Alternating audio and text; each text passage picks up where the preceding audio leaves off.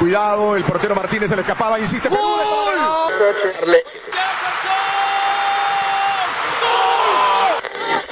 Aquí está el empate en el área Esperañol, en el área Esperañol está. ¡Gol!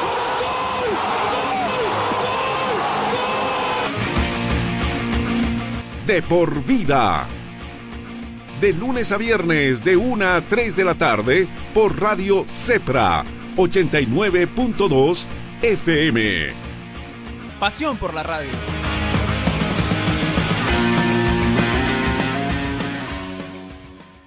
Amigos, ¿cómo están? Amigos, ¿cómo están? Un gusto, como siempre, saludarlos, llevarlos todas las incidencias de lo que va a ser eh, este nuevo programa acá en Radio CEPRO 89.2 FM y con toda la gente del Salpicón Sudamericano. Tengan ustedes muy, pero muy buenas tardes. Bienvenidos a una nueva jornada de mucha información. Enseguida vamos a desglosar con todo nuestro equipo de trabajo lo que ha sido este sorteo de la Copa Conmebol Libertadores, de la Copa Conmebol Sudamericana. Un sorteo que dejó grupos interesantes, se lo vamos a denominar así, grupos muy interesantes para que todo el mundo esté pendiente de lo que va a llegar a pasar.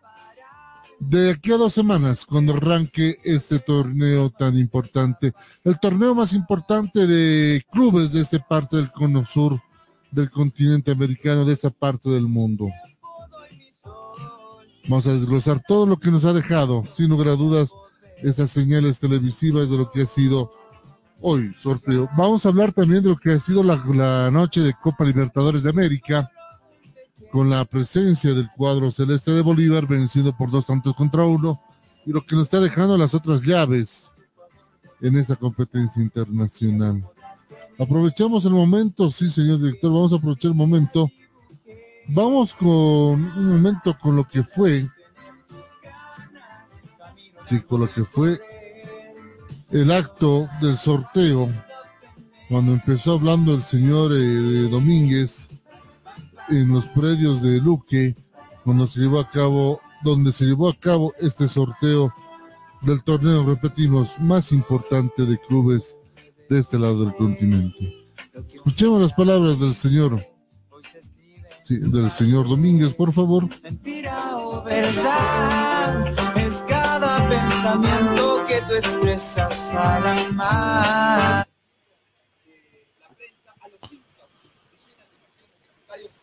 Podamos volver, y por supuesto a ustedes que nos siguen desde su casa.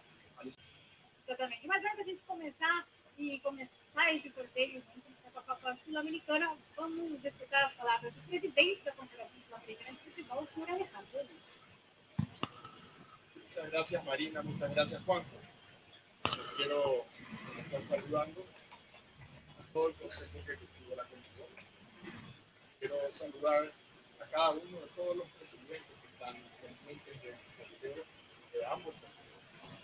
Quiero saludar a toda la teleaudiencia que está expectante hoy de cómo, cuál va, qué nos depara, cómo, cómo continúa el campeonato, o los campeonatos, tanto de la Libertadores como de la Sudamericana.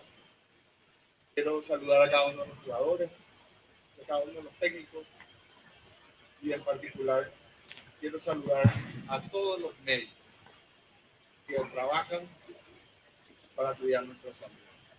Quiero darles la bienvenida, aunque sea de forma virtual, a la capital del fútbol del mundo, porque Sudamérica, en particular Conmebol, es la capital del mejor fútbol del mundo. Hoy estamos aquí a minutos de saber cuáles son los próximos pasos, quiénes jugarán con quién. Y se siente la expectativa. Y es normal, porque todos debemos saber con quién vamos a jugar. Pero antes de pasar a ese paso me gustaría hacer un recuerdo de dónde venimos. El año pasado, cuando comenzó el problema de la pandemia, la primera confederación de suspender los campeonatos, poniendo y priorizando la salud de todo nuestro ecosistema, particularmente los jugadores, árbitros, técnicos, la gente más involucrada. también del público. Pero fuimos la única confederación en el mundo que logró primero suspender, priorizando la salud, y luego volver, siempre cuidando de la salud de nuestros jugadores. Aquí quiero hacer un paréntesis y volver a agradecer a cada uno de los 10 gobiernos que juntos hicieron de que nuestro protocolo sanitario sea homogéneo y se haya cumplido la cabalidad. A tal punto que hemos logrado mantener una efectividad en nuestro protocolo del 99%. Vale decir que con 38 mil muestras de PCR fuimos la confederación que más test ha hecho en el mundo. Y lo hicimos bien, porque gracias a eso logramos terminar nuestro campeonato manteniendo el formato. Eso es muy importante, porque mantener el formato mantiene la igualdad, la misma oportunidad. En otras palabras, mantener la justicia deportiva. Es muy importante. Y al mantener la justicia deportiva y lograr terminar el campeonato hemos cumplido. También quiero agradecer ahora a todos nuestros dueños de derechos y a todos los sponsors que supieron esperarnos, que creyeron en nosotros. Y lo logramos. Terminamos la Comebol Sudamericana y la Comebol Libertadores manteniendo los formatos y con dos dignos campeones. Quiero adicionar algo más. Lo hicimos, bien de forma limitada, pero lo hicimos con público en, el estadio, en los estadios. Reitero, fuimos la única confederación del mundo en mantener su formato, sin terminar lo que comenzamos. Fuimos la única confederación del mundo que cuidando la salud también tuvimos, si bien limitado, público en nuestra Pero hoy, hoy me quiero dirigir a los protagonistas, a los verdaderos protagonistas, que son ustedes, los jugadores, los técnicos, árbitros, los utileros, quienes conforman la verdadera familia, el círculo más íntimo de cada equipo porque el desafío sigue. Nos encontramos de vuelta con esta nueva ola. Comebol está preparada. Nosotros estamos preparados para seguir. Estamos haciendo todo un gran esfuerzo, todo. Pero necesitamos un poco más. No podemos bajar ahora la guardia. Por eso les hablo a ustedes.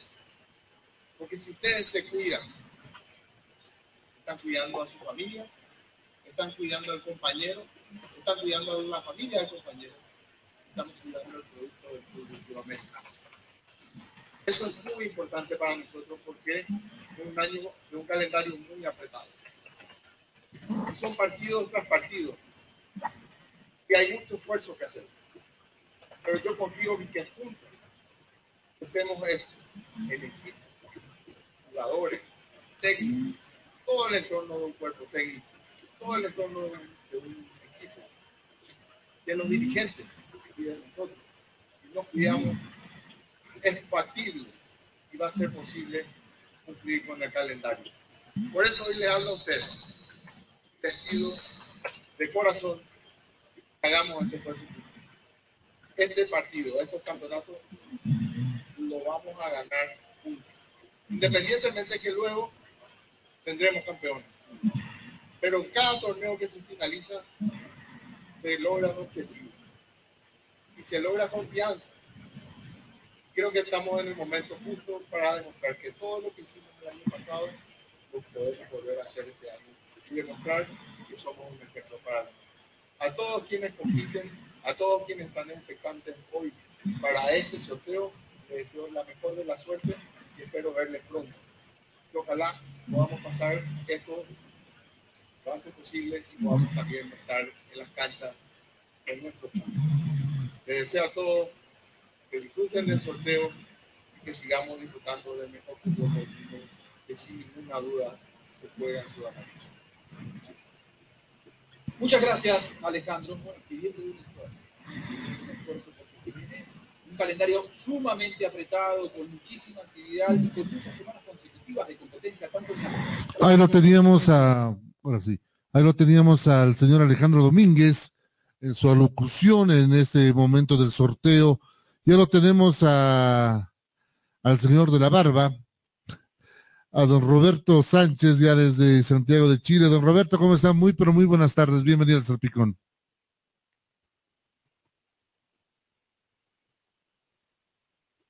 Buenas tardes, Marcelo. Buenas, tar buenas tardes también a todos los que nos ven, los escuchan en las diferentes plataformas, en redes sociales, en radio, en Radio Cepra, a todo, a todo el continente, a todo el mundo que está eh, conectado en este momento al salpicón latinoamericano, en un día viernes que, como lo acabamos de ver, lo marca el sorteo de, la, de las copas, lo marca el, el, derrotero que ya tienen tanto la Copa Sudamericana como la Copa Libertadores. Exactamente. Eh, vamos a empezar por lo que dijo Domínguez.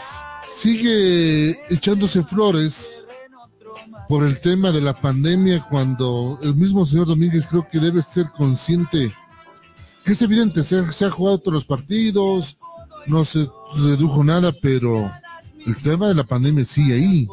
Sigue ahí la pandemia. El año pasado hemos tenido casos muy fuertes. Este año por el momento no ha habido nada exorbitante en lo que está desarrollando el torneo. Pero creo que el señor Domínguez está tratando de tapar el cielo con el dedo con un dedo.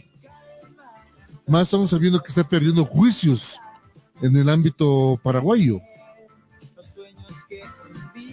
Efectivamente, Marcelo, eh, el discurso de Alejandro Domínguez, ya lo decíamos cuando, cuando se, digamos, fue toda la finalización de la Copa Libertadores pasada, se caracteriza por un, por una autocomplacencia muy grande. Por un nosotros estamos haciendo las cosas muy bien, somos el único continente en el mundo que ha logrado terminar los torneos de la forma que lo empezó, y viene siendo este su caballito de batalla. Al igual que el famoso 99% de, de cumplimiento en los testeos y ese tipo de cosas. O sea, analizando casos como el de la semifinal de Copa Sudamericana del año pasado, que hubo hasta la necesidad de cambiarla de país en el partido sí. de ida, no sé qué tan certero es ese 99%. Más en una Copa Sudamericana, en la que en la que un equipo, por ejemplo, eh, bueno, más de un equipo, se tuvo que presentar con muy con lo justo en jugadores. O sea, es cosa de recordar el, el, caso de Junior de Barranquilla, que definió su, llave con Coquimbo Unido con apenas 14 jugadores eh, viajando a Chile. Entonces, hay una serie de, de, hechos que en cierta forma al menos hacen cuestionarse lo, lo autocomplaciente que es Alejandro Domínguez en su discurso. Por hay un hecho que no lo dice Domínguez, ¿no? y tiene que ponerse a pensar eso Domínguez. Estaba por no jugarse la Recopa Sudamericana en Brasil. No sé qué pasó que hicieron doblar el brazo allá a la gobernadora de Sao Paulo, pero el tema de los contagios en Brasil son fuertes. O sea, que Domínguez diga que aquí está todo de maravilla. Ojo, todo el mundo va a querer venir a vivir a Sudamérica, no hay contagio, no hay epidemia, no hay nada. No, o sea, bueno, ahora hay que ver, todavía falta. Eh, de hecho, el, el partido en Brasil será la próxima semana. Eh, todavía ¿Sí? quedan cuatro días en los que puede pasar literalmente cualquier cosa. Entonces, eh, no me apresuraría en, en dar por cerrado el, el, el, tema, pero sí, evidentemente, ya el hecho que hayan jugado el partido de ida en, en Varela este día miércoles es un antecedente que va a tener a favor Domínguez para, para poder dar todo este todo, todo este discurso y todo este, este comentario previo a, a, una Copa Libertadores que se va a lanzar y a una Copa Sudamericana que se van a lanzar con todo, que inclusive va, van a desarrollarse en semanas consecutivas como hace muchos años no lo hacen. O sea, aprovechando que no va a haber ventanas fijas de por medio, se va a jugar de corrido ambas copas, ambas fases de grupo, para ir definiendo después lo que van a ser los 16 mejores de cada una. Ahora la pregunta es, eh, Roberto, los equipos, eh, porque luego vamos a ir desglosando grupo por, por grupo, vamos a arrancar por la Sudamericana, terminamos en la Libertadores, presionarán para que vuelva el público a los escenarios, porque recordemos que hay equipos chicos, entre comillas lo vamos a denominar en el contexto sudamericano, pero grandes en sus países, que les ha tocado rivales que de taquilla para llenar estadio y para salvar la temporada. Por te digo, ¿habrá alguna presión de esa manera?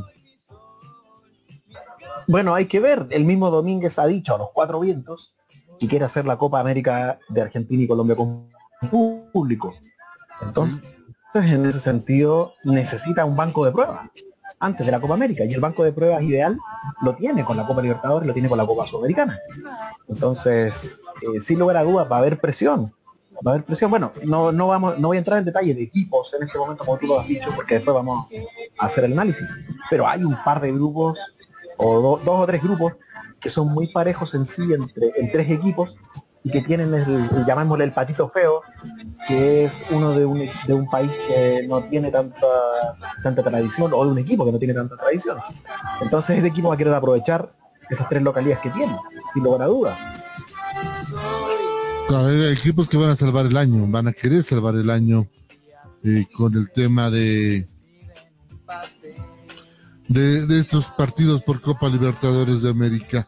Se lanzó, ya se va a jugar, eh, va a arrancar eh, de aquí a dos semanas la, esta fase importante, pero la pregunta es cuánto, ahora, ¿qué te- va a ser, vos lo decías, perdón que me estoy trabando un momento, pero va a ser muy maratónico todo lo que vamos a vivir y estamos como volviendo al contexto antiguo, mi querido Roberto, antes de que a Domínguez se le ocurriera cambiar formato y mira que vuelves a cambiar un formato. O sea, al menos en la, en la Copa Sudamericana es donde se va a notar más el cambio de formato, porque la Copa Libertadores sigue su curso más o menos tradicional. O sea, y de hecho el discurso es vamos a echarle para adelante con los torneos como sea. No, no veo otra lectura en, en el espíritu de Domínguez. Él quiere sacar los torneos, quiere que se juegue y en el fondo quiere hacer un gallito en lo que es mi forma de ver en el para demostrar que la Conmebol es más grande que cualquier que cualquier disposición gubernamental que cualquier que cualquier disposición de salud entonces que él, quiere demostrar que tiene más poder en el fondo que cualquier nación de- dentro de lo que es nuestro subcontinente Perfecto. eh, vamos a ir desarrollando enseguida, vamos a ir. Escuchemos un poco de lo que fue nuevamente el sorteo, porque Domínguez habló en todos los idiomas habidos por haber. Así arrancaba el sorteo en la Copa Comebol Libertadores.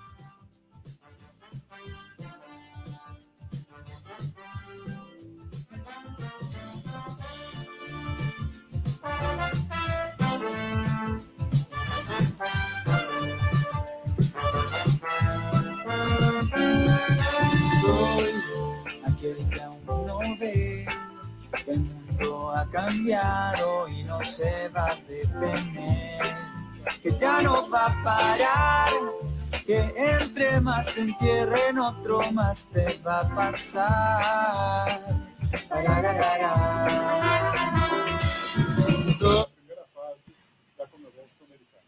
Muy bien, serán 32 equipos, como lo contaba Fernández, incluyen las competiciones de Conmebol, 6 de Brasil, 6 de la Argentina, más 4 equipos que vienen de la fase 3, son los eliminados de la fase 3 de la Conmebol Libertadores, representando a las otras 8 federaciones de la Conmebol. Passamos então à final divisão do pote.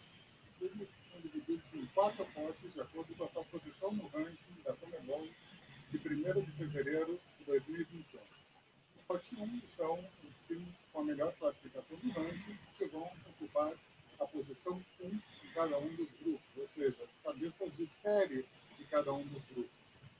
No pote 2 estão os subsequentes do ranking de fevereiro que ocuparão a posição 2 de cada um dos grupos. Pote 3 estão os, subsequentes do ranking que ocuparão a posição 13 de cada um dos grupos, e no pote 4, exceto se é uma equipe que venha da fase 3 da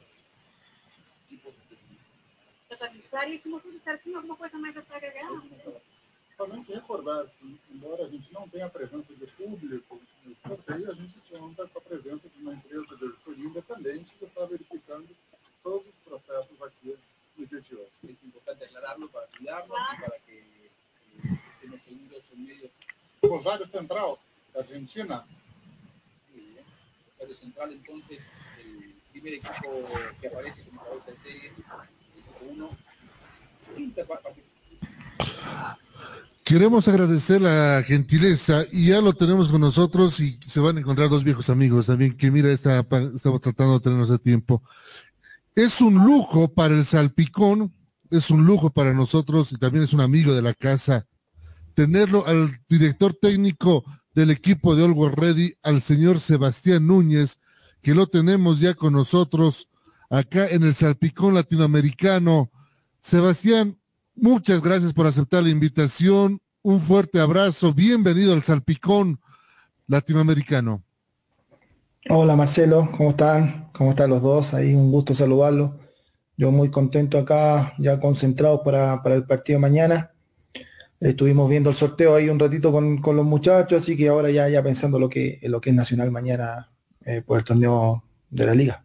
Enseguida vamos a hablar de lo que ha sido el sorteo, los rivales que te tocaron, mi querido Sebas, ¿eh? lindos rivales que tenemos para jugar. Eh, Roberto Sánchez de Chile también te saluda, Sebas. Un vecino tuyo me dijeron por ahí. hola, hola, hola, Sebastián, mucho gusto saludarte desde, desde acá, desde el Cerro Playa Ancha aquí cerro que me imagino que se te hace, se te hace familiar. Bastante eh, conocido. sí. Eh, y sí, de todas maneras, como lo, como decía Marcelo, eh, bastante buenos los desafíos que se vienen para, para el Always Ready. después también te va a preguntar un poco qué te ha parecido el sorteo comparado con los otros grupos. obviamente también te va a hacer un guiño para lo que, lo que ha sido la suerte de, la suerte de Católica, la suerte de Calera, muy dispar, muy dispar para ambos. Entonces, y, por supuesto, y, también quizás en algún momento recordar alguna anécdota que le comenté a Marcelo que tiene que ver contigo, pero eso todo a su tiempo, todo su tiempo. Vamos primero por parte de Sebastián. Eh, el torneo está apretado aquí en el ámbito local. Va a ser una seguidilla de partidos maratónico desde el próximo fin de semana, Sebastián, hasta mayo. ¿Cómo estás programando todo esto antes de que hablemos de sorteo? ¿Cómo vas a programar? Porque tienes torneo local, tienes Libertadores, viajes de por medio, incluso viajes largos que vas a tener que hacer.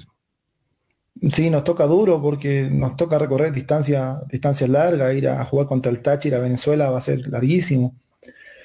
Eh, estamos confirmando nuestra localía, ya que no se puede hacer de local en el Alto, a ver si va a ser en el Siles o en Potosí que son las dos alternativas que seguramente eh, hoy, a más tardar mañana, ya, ya debería quedar definitivo.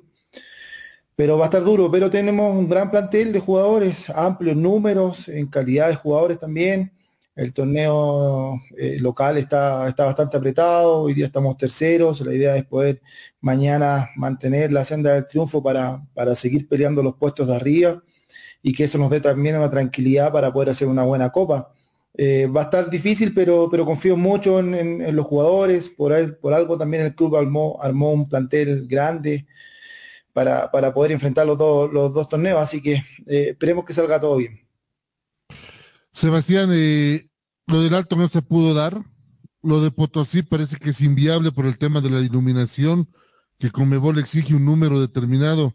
Ahora, el tema es el Siles, que no te toque el mismo día o la misma semana que Bolívar y Stronger, porque ahí sí los ponen en encrucijada, porque el estadio tiene 48 horas entre partido y partido.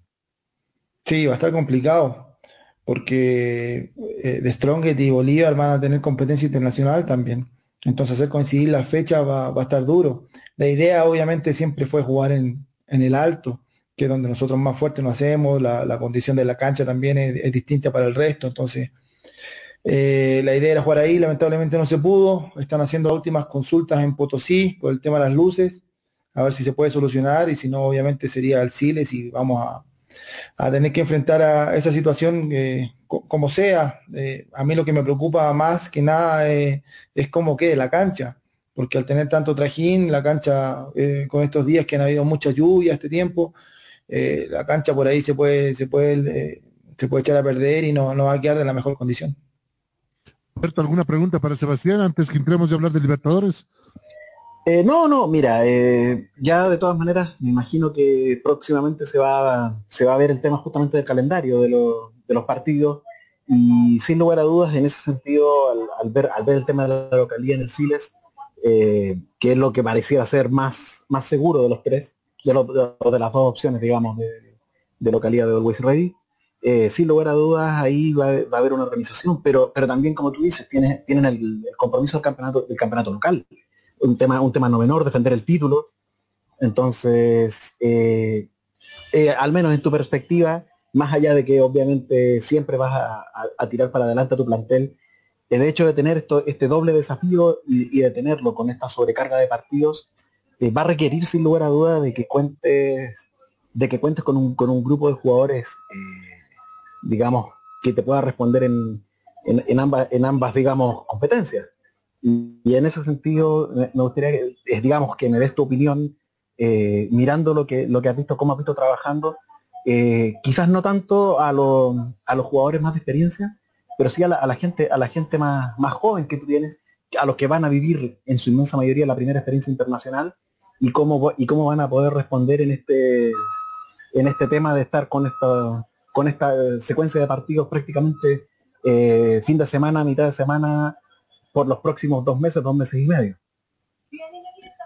Sí, va a estar duro, va a estar duro. Eh, hay mucha gente que, tuvo participación en el torneo pasado, que hoy día se está quedando afuera del equipo titular por, distintas circunstancias, que eh, también están con mucha expectativa de poder enfrentar esta copa y, también eh, revalidar el título.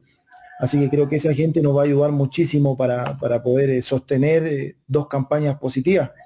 Tenemos gente joven también incluida en, nuestro, en nuestro plantel, tenemos eh, cinco juveniles que están entrenando a la par con nosotros, dos o tres ya han debutado, entonces poco a poco vamos también que ellos, vamos haciendo que ellos agarren experiencia para que nos ayuden en ciertos momentos.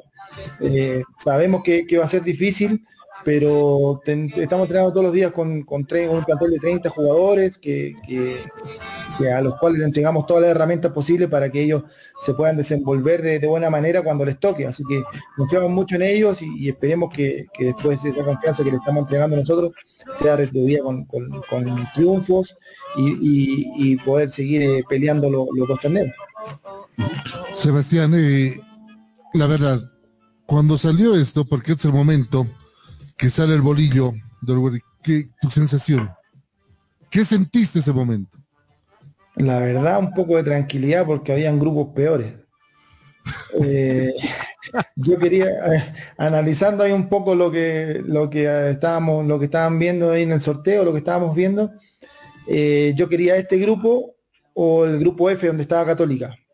Creía que eran los dos, los dos grupos con los cuales se podía pelear de mejor manera.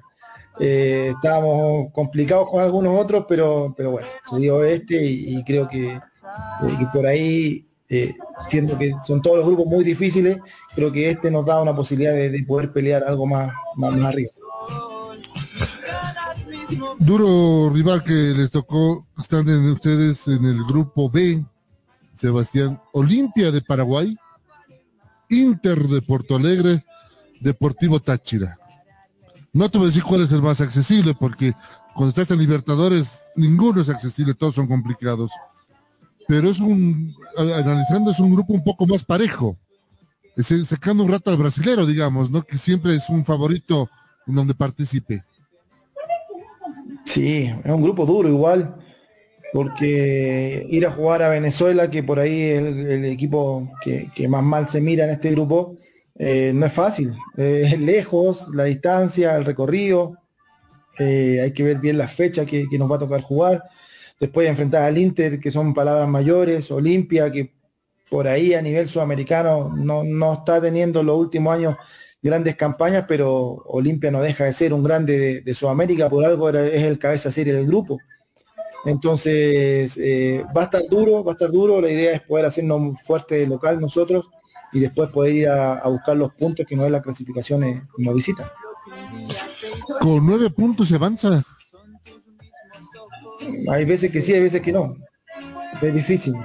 Es difícil. Pues, yo creo que con nueve puntos por lo menos te asegura meterte en la Sudamericana. Roberto.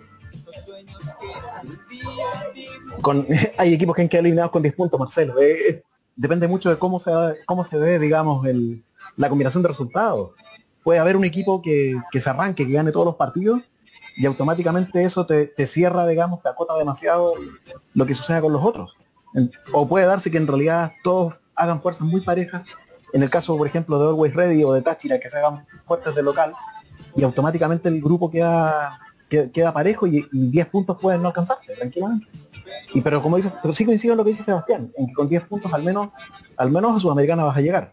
Pero, pero de ahí hablar de pasar a la otra fase con, con, los 9 puntos, con los tres triunfos de local, que vendría siendo un poco la equivalencia, eh, tampoco es del todo seguro. Sebastián, había un problema en el fútbol boliviano y vos lo has bebido, ya tienes años acá. Está costando ser fuerte en La Paz. Lo has vivido incluso vos con Bolívar, en su época cuando estabas con el profesor Villevani. Pero cuando sale es mucho más complicado. ¿Cómo se puede revertir eso en esta copa? Yo creo que hay que empezar en positivo y creer. Nosotros en esa copa que me tocó estar, eh, es cierto, perdimos en, en- en La Paz, eh, pero ganamos en Uruguay. Entonces, que tampoco no, no, no se hacía hace como 15 años, creo, eh, no, no explicaban en ese momento.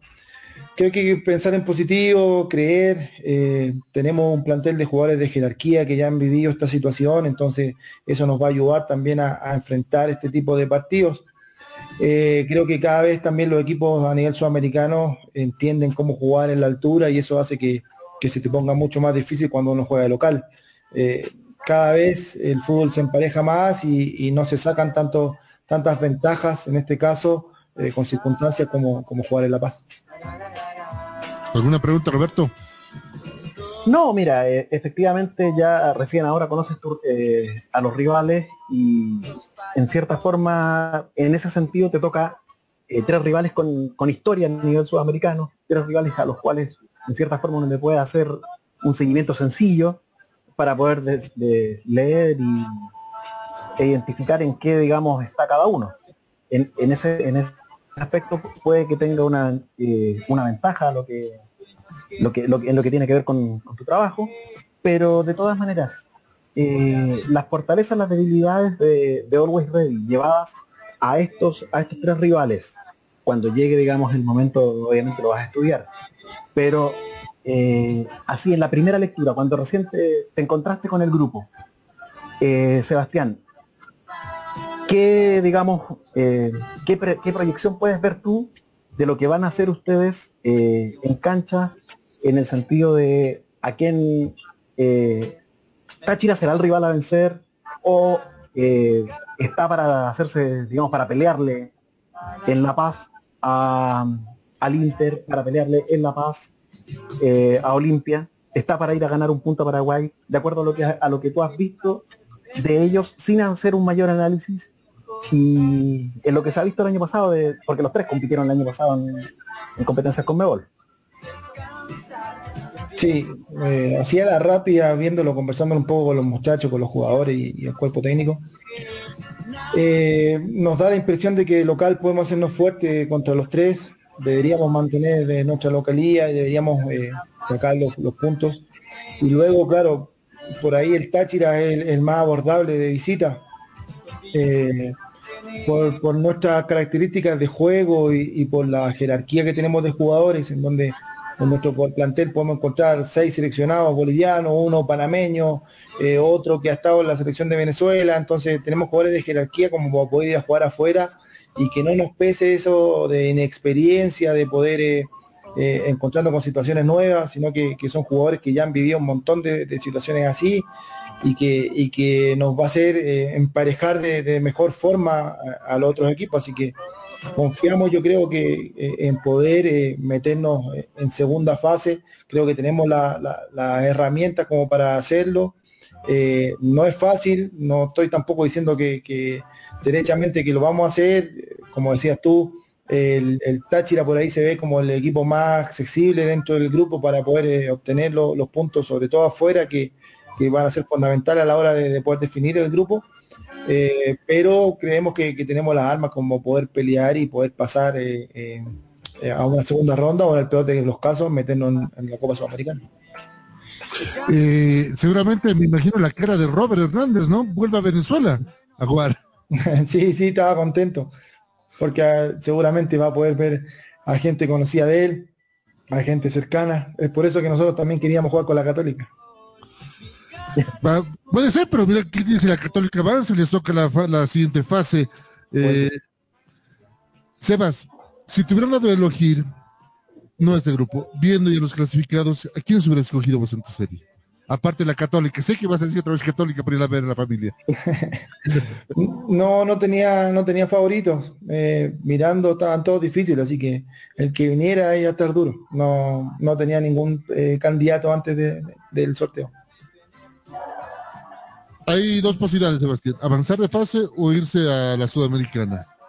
El camino más corto, dirá uno, es asegurar Sudamericana y ver si se puede avanzar a la fase de grupos o eres ambicioso y vas con todo. No, a mí me gusta la Copa Libertadores. Para mí es un sueño la Copa. Y hasta donde lleguemos voy a, voy a aspirar siempre a seguir en la Copa Libertadores. Roberto seguramente va a preguntar ahorita de los equipos chilenos. Vamos, Roberto, preguntale. ¿Sabes No, qué, qué va a decir de Católica, de la Calera? Ah, no, de, de- de Calera hay muy poco que decir, lamentablemente el sorteo no. claro. Eh, Mejor ¿qué- ni qué hablar se de puede hacer con Calera. ese sorteo? ¿Qué se puede hacer, eh, qué se puede hacer con ese sorteo?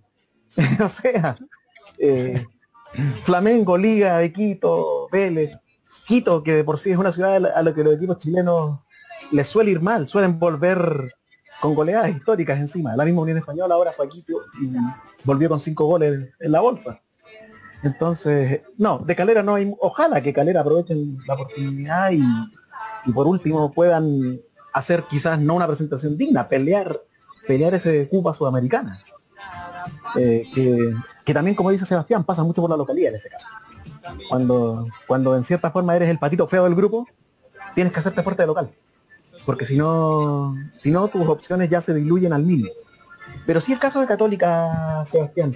Si tú analizas el grupo, estamos hablando de Nacional de Uruguay, estamos hablando de Argentinos Juniors y estamos hablando de el ganador de la llave de Atlético Nacional de Medellín y Libertad. Eh, en mi modesta opinión, los cinco equipos son muy parejos. Y poder decir eh, o poder apostar por alguno de ellos eh, es complejo. No sé cómo lo ves tú con la mirada, con una mirada también desde afuera como, como es la nuestra en este caso. Sí, yo por eso decía que, que eran los grupos que, que me, que me gustaban, el B y el, grupo Católica. Porque se ve más parejo, se ven equipos que, que, se van a sacar puntos todos con todos. Entonces ahí, en esa revuelta por ahí uno, uno se puede, se puede meter. eh, entonces, eh, creo que la católica en este caso la tiene, la tiene mucho más fácil que la calera, que, que la calera le toca con equipos más avesados de, de más experiencia, pero por ahí en su cancha sintética, que, no es normal tampoco para una copa, por ahí puede sacar eh, alguna ventaja. Ya, hizo una buena copa el año pasado, ya tiene la experiencia de, de haber hecho una buena copa. Eh, entonces creo que, ya con esa experiencia a cuestas ya, no le va a venir tan, tan de sorpresa lo, que va a pasar en la Copa Libertadores ahora y, por ahí no estamos hablando de que está difícil, pero por ahí Calera también se puede meter. Ojalá así sea. Sí, es cierto. Sebastián, Es cuando cierto, Calera viste- viene, Dale, dale, Roberto. No, eh, no, eh, que Calera, como dice Sebastián, eh, ha venido en estas últimas dos ediciones de Copa Sudamericana haciendo papeles bastante, bastante firmes, o sea, y con rivales tampoco sencillos. O sea, la primera Copa Sudamericana eliminó a Chapecoense y perdió por penales con Atlético Mineiro. En la segunda eliminó a Fluminense, que ahora, digamos, también está en esta Copa Libertadores. Y después, después claro, no pudo con Junior, eh, pero tampoco, pero perdió los penales. Eh, en ese sentido, como dijo, como dijo Sebastián, la cancha del pasto sintético del Nicolás Chaguán tiene mucho, digamos, que decir en lo que, lo que puede ser el desempeño de, de Calera, más con equipos como Flamengo, como la, la misma Liga de Quito, que no tienen la costumbre de, ese- de, enfrentar partidos en esa superficie. Entonces ahí, ahí también hay, hay algo en lo, en lo que este, en lo que este- esta oportunidad histórica que tiene la calera pueda aprovechar para, para hacer más que un papel digno y, y pelear algo. Sebastián, eh, te conocemos. Cuando viste el grupo del Tigre, ¿qué dijiste? Eh, Boca, Barcelona de Ecuador, Stronger, San Lorenzo, Santos. Y creo que es el más difícil. Creo que es el grupo más difícil. Eh, nos pusimos, no te voy a mentir, nos pusimos contentos cuando salió de Strong porque nos bloqueaba a nosotros en ese grupo. No, es verdad. que, claro, al salir de Strong nosotros no podíamos ir a ese grupo, así que ahí un poco celebramos. Y, ¿Dónde está, dónde va a pasar la premisa para Sebastián, tuyo? ¿Cómo, perdón? No te escuché. ¿Por dónde va a pasar a tu premisa? porque es- tienen un equipo amplio. Pero te vuelvo a hacer la pregunta, o sea, son dos torneos muy seguidos. Prioridad a uno va a tener que darle. Nosotros los dos queremos, queremos ir lo más alto que podamos. El objetivo del club es ese. Lo primero es poder pelear el torneo local, eh, poder revalidar el título, esa es la idea. Y después la Copa, eh, después de tantos años eh, de, de no estar en una Copa Libertadores, la idea es poder hacer el mejor papel posible. El objetivo que nos pusimos con, con la, con la presidencia y los jugadores y todos en conjunto es poder meternos en una segunda ronda de Copa Libertadores. Para nosotros ese es nuestro objetivo. El año pasado no se te dio dirigir Sudamericana, Sebastián, eh, por motivos que todo el mundo sabemos. ¿Este es el año que quieres? ¿Esto es lo que soñabas cuando dijiste voy a ser entrenador? Sí, para mí la Copa Libertadores es lo máximo. Yo siempre eh, me río un poco con, lo- con los muchachos, nos molestamos porque de repente terminamos de entrenar y se van todos rápido a, a ver la Champions. Y yo digo, bueno, si los partidos importantes están después de las 7 de la tarde, cuando empieza la Copa Libertadores, esos son los que me gustan a mí. Así que me duermo a las 7 y veo los de la Libertadores después, le digo. Nos peleamos un poco. Para mí la Libertadores es el torneo más importante, el más lindo, el que siempre he seguido. Eh, la verdad para mí es un, es un, eh, es un sueño estar acá con una tan corta carrera eh, como entrenador y ya poder dar estos pasos, eh, poder enfrentarnos a estos equipos, poder yo ir también creciendo en mi carrera, eh, me pone muy contento y, y- y espero con ansia el primer partido de la Copa. ¿Qué significa que te digan el Guardiola chileno? Me da vergüenza. No, no. ¿Por qué? Porque ni cercano estoy. Por la única, la única que me dice así en, en- eh, como en familia es mi mamá, porque está enamorada de Guardiola, ¿no? Pero después me da mucha vergüenza. Me da mucha vergüenza, No, no, pero- no, no me gusta. No, pero Sebastián, no te, no te, no te tires para abajo con eso. O sea, eh, los que más o menos hemos visto y seguido tu historia desde que saliste de acá, eh, tú eres un tipo muy estudioso y que te has dedicado mu- a mucho, mucho tiempo a eso. Has viajado, has estado, digamos, en siguiendo los, los entrenamientos de varios de los principales entrenadores del mundo. Entonces, me imagino que también te has empapado de, bastante de eso para llevarlo a tu metodología, no solamente ahora en Always Ready, sino en tus experiencias anteriores. Sí, eso sí, eso sí, he intentado capacitarme lo mejor posible. Por ahí los entrenadores que no tenemos una gran trayectoria futbolística, no, no hemos sido tan conocidos por nuestra carrera futbolística, nos cuesta mucho más.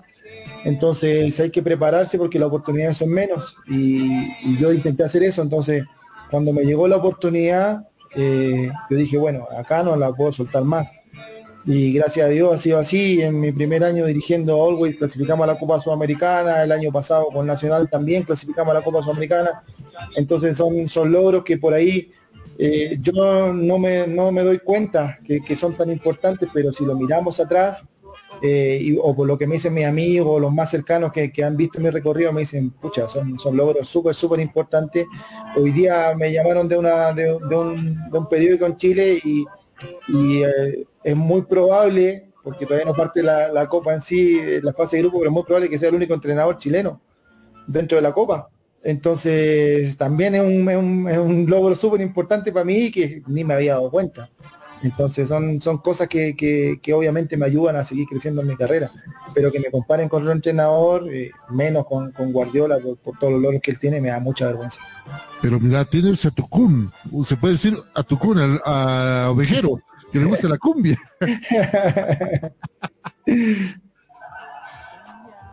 No, tienes un buen equipo, eh, Sebastián. Tienes un muy buen equipo. eh, ojalá puedan avanzar lo que más se puede en esta Copa Libertadores de América. No te voy a decir tiene una llave fácil, tampoco es una llave eh, difícil. Esto es fútbol, es lo bueno, pues, es fútbol. Y todo lo que se dice termina cuando el árbitro arranca el partido. Así es, así es. Esto, por eso este deporte es tan lindo, porque se han visto cosas, se han visto cosas increíbles, eh, equipos ganándole a otros que por ahí es súper poco probable. Entonces nos aferramos a eso nosotros, a poder eh, hacer historia, a poder creer en que, en que podemos hacerlo y, y nos enfrentamos a esta copa con eso, con, con esas ganas, con esa motivación y lucharlo para llegar a lo más arriba posible. Que de Bolívar, eh, ¿crees que avanza de fase? A la de a la Libertadores. ¿Lo Me ves? gustó mucho el partido que hizo ayer. Me gustó mucho. Ojalá lo pueda eh, replicar en Colombia y, y se pueda meter en, en- en la Libertadores porque creo que eso también ayudaría muchísimo al fútbol boliviano. Mientras más equipos puedan competir en la Libertadores, creo que hace crecer la, la competencia local. ¿Te gusta el color verde, Sebastián? Es mi favorito. ¿Por qué es su favorito? Usted, señor Sánchez, me dijo que sabe por qué le gusta tanto el verde.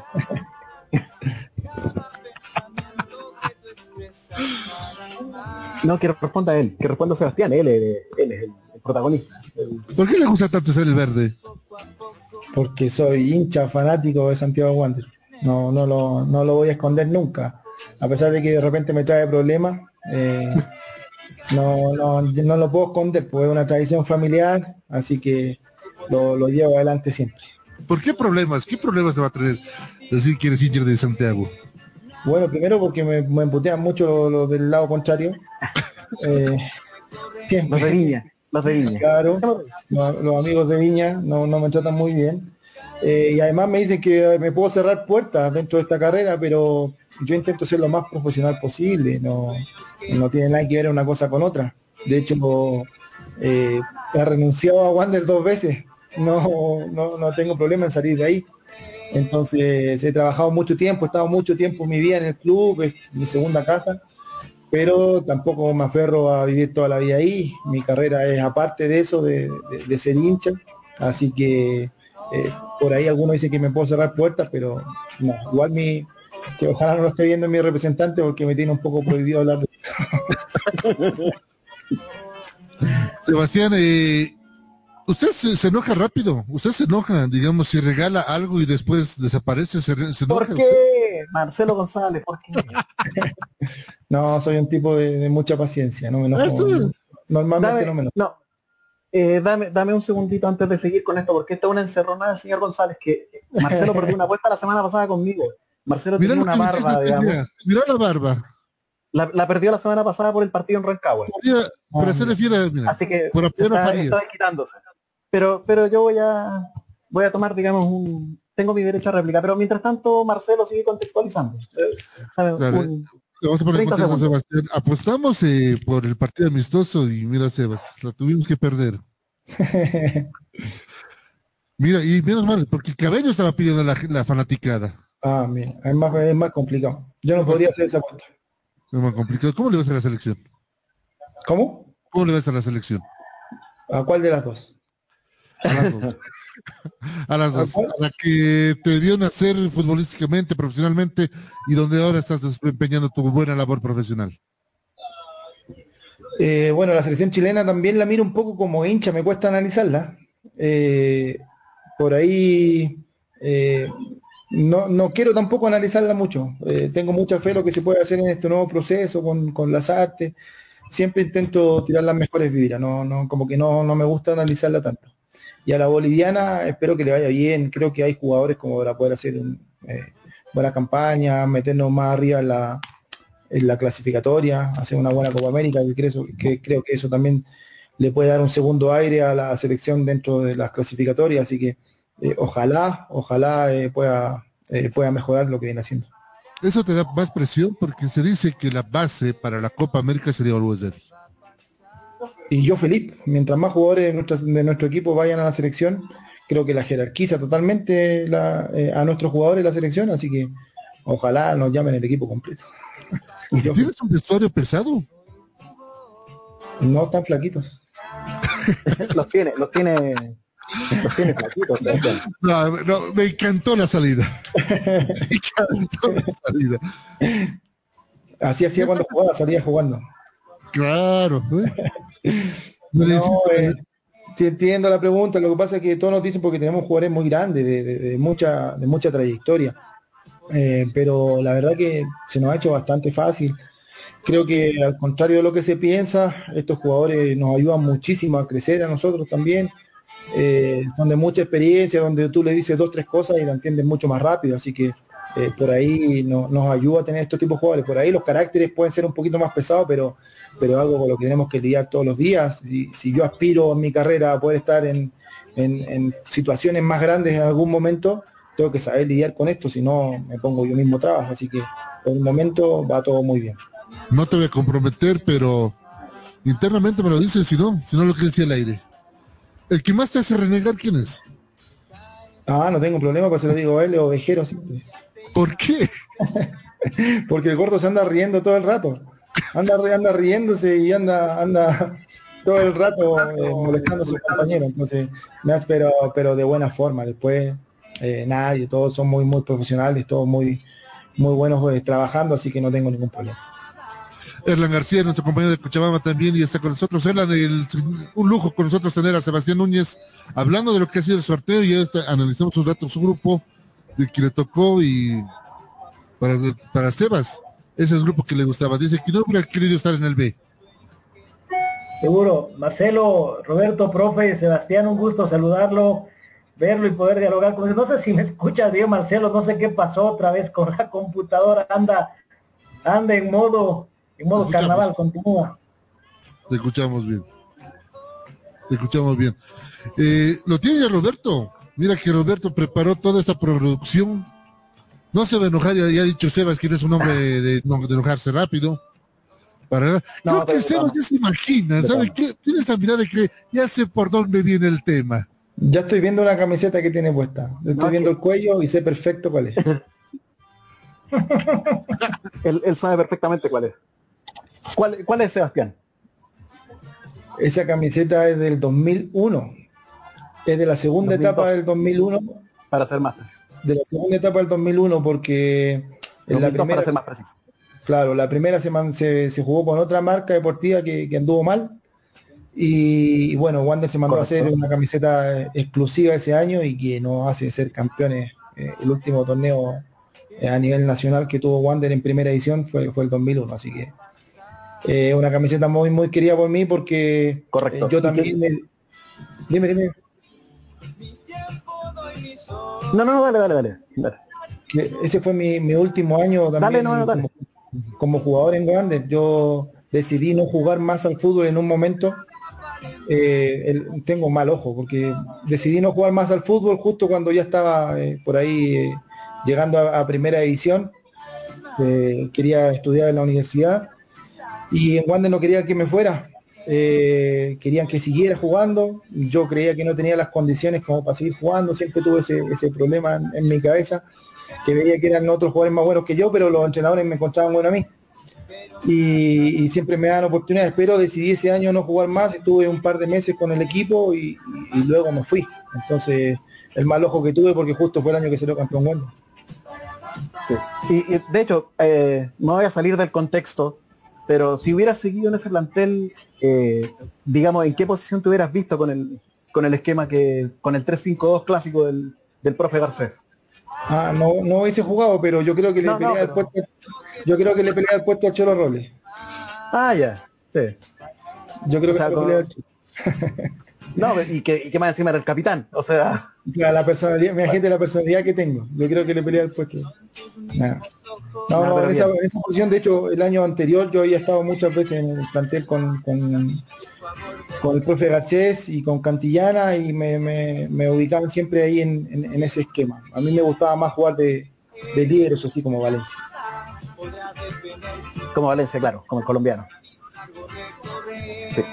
No, mira, en ese sentido voy a permitirme contar una, una anécdota que es la anécdota que me unió en su momento contigo, que probablemente tú no te debes acordar, eh, que tiene que ver con una camiseta de estas, con la camiseta eh, del 2002 que usó Emiliano Romay con la número 7 Ah, y que tú, digamos, dentro de lo que era, dentro de lo que era el tema de hacerte, digamos, los recursos para, para tus viajes, digamos, de, de perfeccionamiento, tú a mí me vendiste esa camiseta.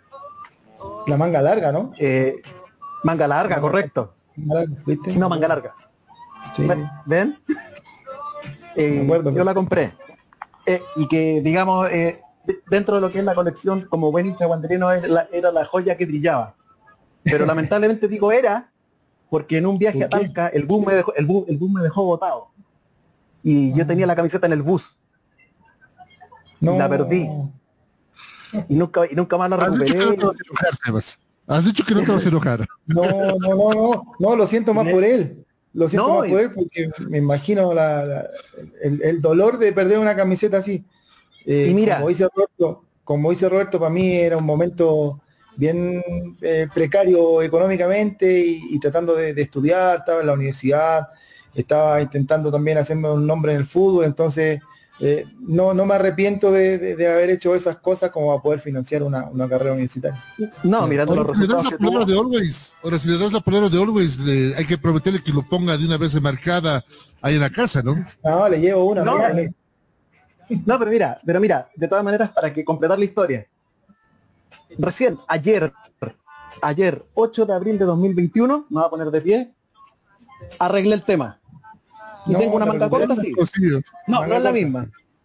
No es la misma. ¿De es qué? de otro jugador del plantel. Del, del Pacha? Martel. Del Pacha Martel. Ah, mira. la voy a... Por lo menos te sacaste, te sacaste esa, esa pena. No, me, me saqué la, la espina, pero sí, pero de hecho, en cuanto, en cuanto empecé, digamos, a, a- a estar acá más fijo en el programa, en algún momento le comenté a Marcelo la, la historia esta de esta camiseta. So, viendo cómo te, viendo que cómo ibas avanzando tú también en el, en el fútbol boliviano. Entonces sabía que en algún momento íbamos a estar acá compartiendo y te iba a tener que contar eh, y, y te iba a tener Sí. que contar esa historia. Fueron, Más si el fueron, señor González, Qué desahogo, Roberto, qué desahogo. más, Mira más si el que- señor González todavía está dolido. Claro, mira, está dolido mira que el programa ya lleva un año del salpicón, un año ya vamos con el salpicón.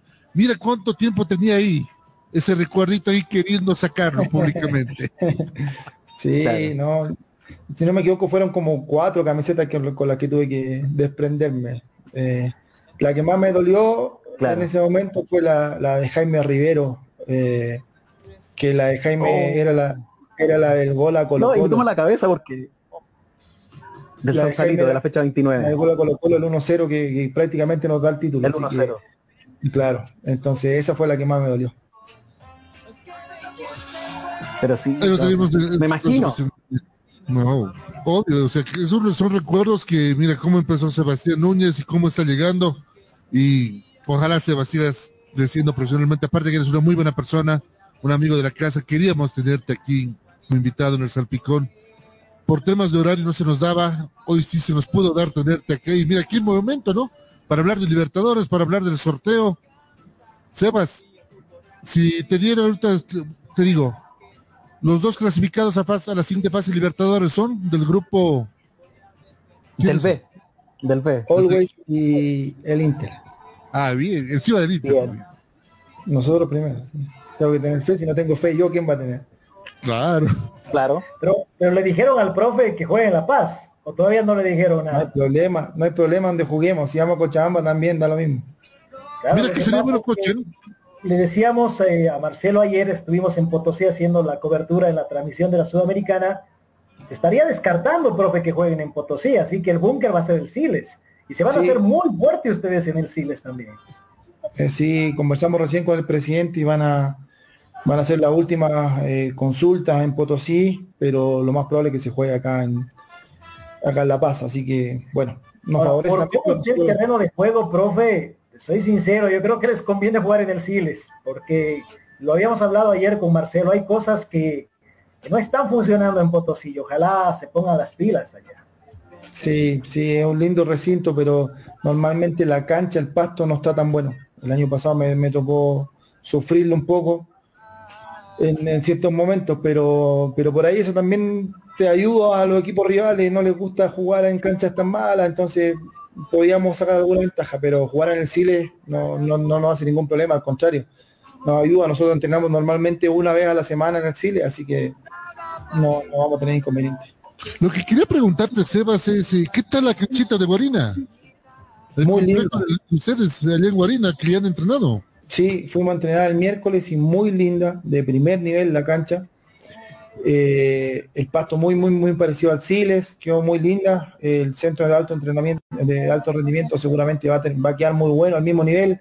Ya está la, ya la- están las tribunas, está la cancha, por ahí faltan un poquito de otras cosas en, en infraestructura del, del hotel y eso. Pero es un, lugar hermoso. Después fuimos a un restaurante ahí a 10 minutos, a la orilla del lago. Es un lugar muy, muy lindo, yo no conocía y quedamos muy contentos. Así que esperemos que se termine luego, eh, eh, todo el tema del, del hotel y eso para poder concentrar ahí.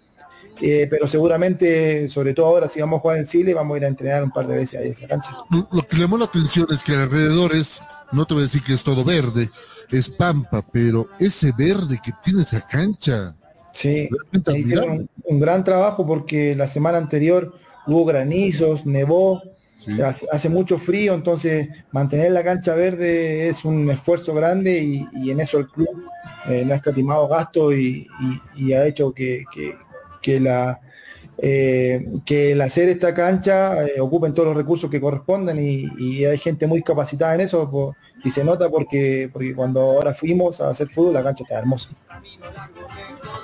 Tienes dolores de cabeza, no se vas todos los días, previo partido. To- Todavía me apuro un poco. No, además ahora que Nenona se recuperó, ¿no? Lo tienes a Sí, se Fernando. recuperó. Ya lo recuperamos. Es importante porque estuvo desde la primera semana que llegamos a entrenar estuvo afuera. Eh, ya seguramente va a empezar a tener minutos, así que eh, al contrario, más que un dolor de cabeza es un agrado tenerlo jugar. Es, es un gran jugador, también jugador de selección. Entonces nos va a ayudar mucho en, en- en su posición y, y eso hace también que la competencia interna del grupo suba, así que eh, no, contento de tener a todo el plantel disponible. Solo tenemos fuera hoy día a Quique Flores y después el resto lo tenemos a los 30 adentro. ¿Cuánto tiempo de baja, 30 Kike? titulares, ¿no? Claro. Sí, de los 30, Todos, yo creo que todos son 30, titulares. 30 titulares. Está, está difícil armar el equipo, pero es de los, de los problemas eh, que nos gusta tener a nosotros, eh, a los entrenadores. Mientras, mientras más posibilidades tengamos, mejor para, para poder eh, armar un equipo. Cuando, Sí. cuando por ahí los planteles son cortos, eh, nos cuesta mucho más. Sebas, ¿te diste cuenta que tienes en tu equipo, no te voy a decir espías, pero gente que puede coadyuvar a que este Orgullo avance de fase? ¿A qué te digo? Eh, al señor Cabrera, al ingeniero paraguayo, para que te hable de Olimpia. Wagner, te hable del Inter. Zober Hernández, te hable del Táchira. Sí. O sea, todo está lo que es selección. No sabías vos el grupo cuando contrataron el club. nos molestamos un poco ahora cuando, cuando estábamos viendo un sorteo porque eh, además como, como Nelson ya está grande en edad, nosotros siempre lo cargamos de que ya le vamos a pasar el buzo del cuerpo técnico para que se integre a trabajar con nosotros. Entonces ahora, ahora más que nunca nos va a tener que ayudar en eso. Y además a Vander que también lo molestan mucho porque, porque se parece un poco a mí. Entonces, bueno, ese partido lo diriges tú, le decían a, a Vander, así que no va a haber problema. No, se, se, se armó un, bonita- un buen grupo en Orwell Ready. Y mira que están a cuánto? A cuatro días de un nuevo aniversario. 88 Sí. años. Sí, esperemos mañana poder ganar y, y celebrarlo de la mejor forma. ¿alguna pregunta más para Sebastián Núñez? Queremos agradecer que No, nos haya acompañado. A- apoyar esto, ¿no? Que es un proyecto grande, el país habla de lo que han hecho en Guarina, es una inversión muy importante y ojalá esto sirva. No es fácil, Marcelo, Roberto, en el país encontrar terrenos, aquí lo padecemos en Cochabamba. Es más, hoy nos cambiaron de lugar de entrenamiento de Palmaflor porque no hay escenarios donde se pueda realizar una práctica de fútbol y son envidiables los clubes que tienen su propio campo y qué bien que lo puedan aprovechar, porque no solamente hablamos de la primera, profe, hay que apuntar a lo que pasa abajo, porque siempre se ha reclamado, ¿qué pasa con las divisiones formativas? Entonces, teniendo un campo propio, ya permite pensar en grande, y no sé qué se ha planificado, profe, para el trabajo en, las, eh, en las inferiores allá, aprovechando lo que van a tener. Eh, bueno, ese es un trabajo silencioso que estamos haciendo nosotros con, con el club. Eh, nuestro cuerpo técnico eh, tiene mucha experiencia en el trabajo formativo. Eh, Cristian, que es mi operador físico, trabajó 12 años en, Wander mismo, que, es un club que forma muchos jugadores. Yo trabajé 10 años ahí en el mismo club, entonces eh, sabemos de, lo que se trata trabajar con menores y estamos al tanto de todo lo que pasa en, las series formativas, estamos de la mano trabajando con, con Pablo Godoy, que es el entrenador de la reserva, eh, de hecho el, el- centro de alto rendimiento en Guarina lo inauguramos con ellos, jugamos un partido amistoso con ellos. Nosotros tenemos incorporado a cinco jugadores de, de, de- de las divisiones menores con nosotros y poco a poco lo estamos haciendo debutar, estamos llevando un trabajo sistemático con ellos, así que estamos al tanto y, el club está invirtiendo en eso porque está trayendo chicos de todo el país. Eh, se fue hace poco de gira por, eh, por distintos lugares y se trajo seis jugadores que, estamos evaluando, no solo en, en inferiores, sino que nosotros también estamos eh, echándole un ojo a los chicos, así que creo que eh, es el gran eh, punto débil que tiene el fútbol boliviano y que Always hoy día se dio cuenta y, está invirtiendo en, poder eh, trabajar en las series menores y, eso hace que el club obviamente crezca cada día, así que es importante el trabajo que está haciendo porque es una inversión que, que no es barata, es muy cara, muy cara en la infraestructura, en mantener a los chicos viviendo acá, en pensiones, en departamentos, en poder trasladarlo todos los días, en alimentarlo, es, es mucha plata. Y el club hoy día se dio cuenta que ahí había un problema y, y está tratando de, de poder levantar eso y, y seguramente no solo va a ayudar a Olgo, sino que también a todo el fútbol boliviano. Sebas, eh, ustedes ya lo ha- ya han subido un chico del alto. ¿Podrá Sí. venir un chico de Guarina? De Y ojalá, y ojalá, y ojalá chicos de todos lados. Ojalá así sea. Nosotros, eh, bueno, a, a José Chambi yo lo conocía de mi época en Fatic, hace cuatro años atrás. Eh, lo hice debutar con 15 años. Eh, y hoy día él se encontraba libre, había dado una vuelta por distintos clubes del Nacional B, de la Copa Simón Bolívar y, y estaba libre y hablamos con el profe de la reserva para que lo trajera, anduvo muy bien, lo subimos a primera y ya lo hicimos debutar.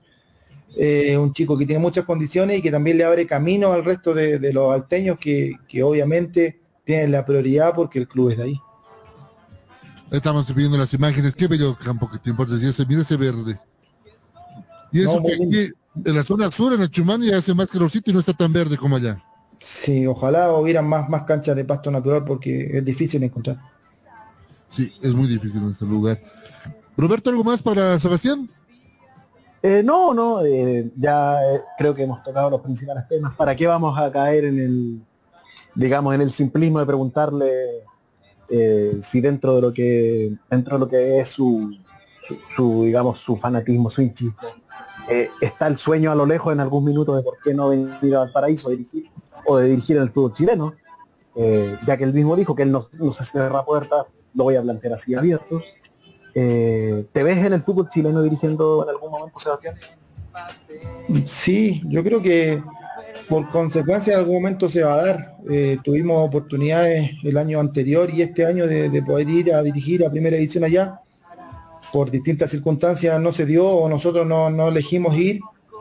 Eh, y, y llegar a Wander algún día, ojalá pueda ser. La verdad que no, no me obsesiona.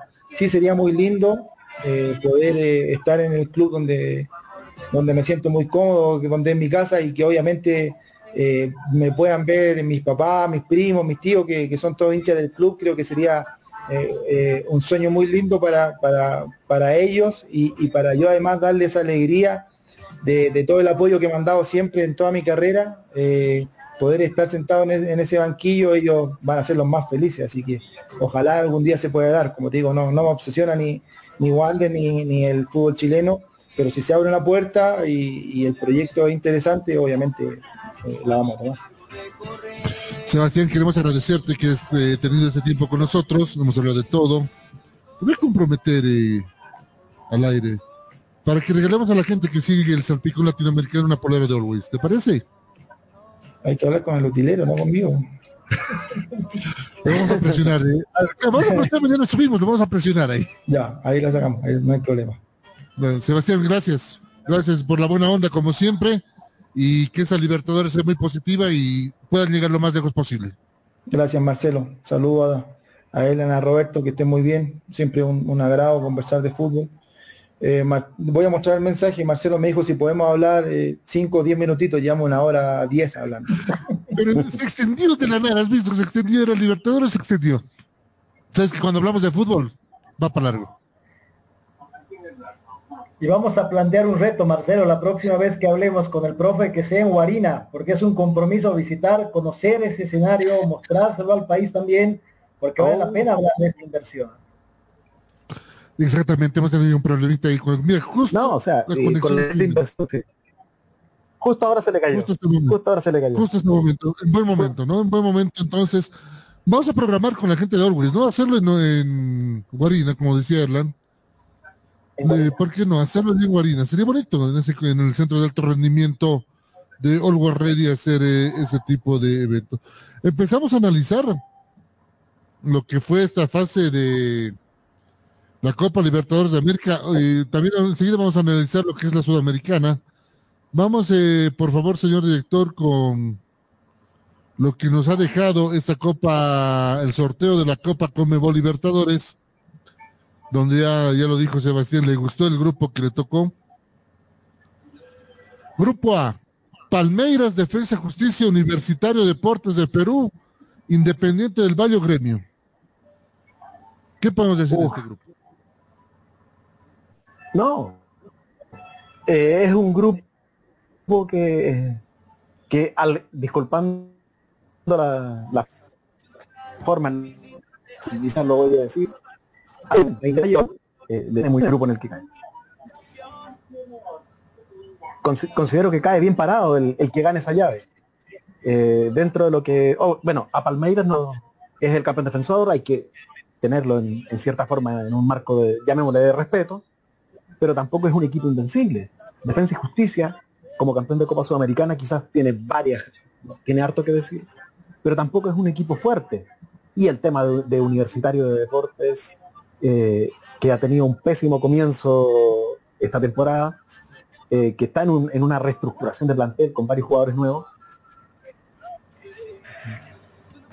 eh, puede hacer que el ganador de la fase de esta llave digamos que hay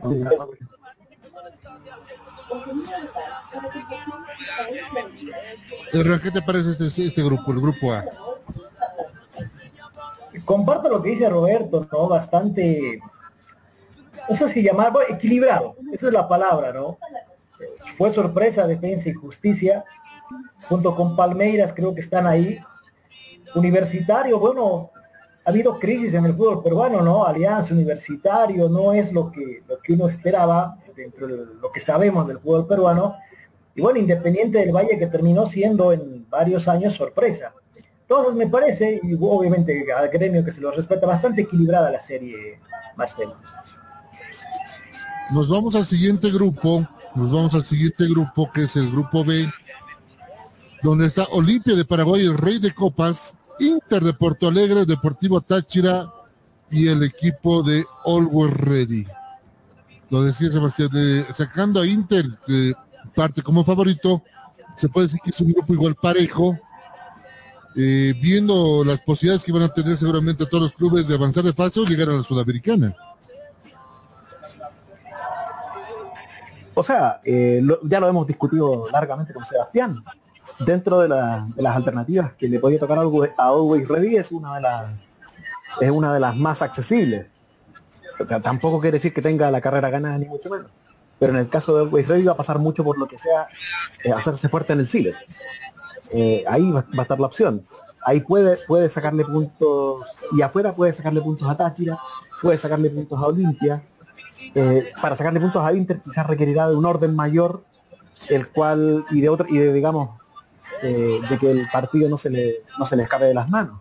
Pero, pero de que Olgo Ready tiene para pelear al, menos una clasificación a Copa Sudamericana la tiene. Eh, en este grupo veo partiendo como claro favorito al Inter de Porto Alegre, pero detrás de él lo que pase con Olimpia, lo que pase con Táchira, Always Ready, eh, todavía está medio medio en la nebulosa, todavía ve, veo bastante parejo lo que suceda con estos tres equipos.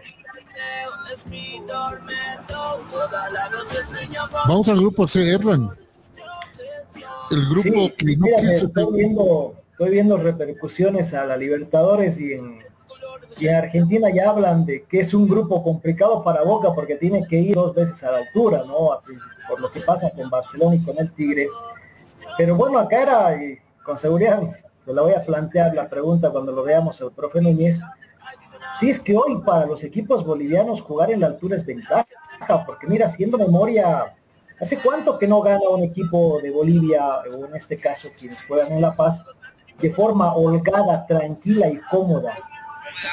A veces es complicado. De hecho, qué buen partido que vimos ayer con un Junior que, que supo manejar bien el balón, supo cerrar los espacios, o sea, ya no creo que sea una gran ventaja como todavía muchos pueden pensar, ¿no? Los equipos que vengan a proponer pues van a sacar resultados positivos. No nos olvidemos que Boca Juniors, Marcelo, no recuerdo el año, llega a empatar con Bolívar en los minutos de adición. O sea, tuvieron mejor resto físico que la misma gente de Bolívar. Entonces, hago referencia a esto, ¿no? Exacto. Eh, Boca, eh, que, bueno, hay que decir a nuestros amigos de Argentina que Barcelona está en Guayaquil, no está en Quito, ¿no? Eh, para el tema de la altura solamente. Y ojo con este, el cuarto que puede entrar al grupo C. San Lorenzo Santos. Por el momento Santos lleva la ventaja. Ganó 3-1 en condición de visitante. Mira, entra Santos a este grupo. Y no es por decepcionar a los hinchas del Tigre, que ayer estaban de aniversario y mil felicidades a los hinchas del Tigre pero entre el Tigre y Barcelona se van a pelear el pase a la Sudamericana. Sí entra Santos. Sí, efectivamente, Marcelo. O sea, eh, y de hecho, Santos, como tú dices, tiene la ventaja porque ganó en Argentina el partido de ida y es, más probable que, eh, candidato a entrar a este grupo. Y ahí, ahí yo te diría inclusive, y se está dando lo mismo que en el grupo 1, que en el grupo A, perdón, que el equipo que viene de la fase previa tiene, tiene una, en este caso también una muy buena posibilidad de seguir avanzando. ¿Y por qué no ganando el grupo? Recordemos que Santos viene en la Copa pasada de eliminar a Boca en las semifinales. Entonces tampoco eh, sería hoy, Roberto, hoy Roberto, ¿cuánta diferencia encontramos en el Boca de hoy al Boca del año pasado? Con tantos problemas que tiene Boca, jugadores que ya no, van a estar, yo no le pondría a Boca, veo, con todo el corazón, pues no, yo no lo pondría muchos escalones arriba, ¿no? No, por supuesto ojo, ojo, con Boca. Ojo con Boca. Cavani es un hecho.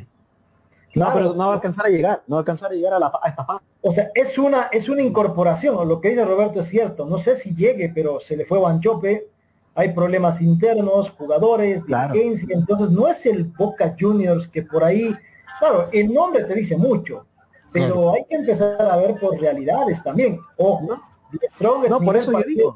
De semana, ¿no? O sea, hay cabezas que están en juego.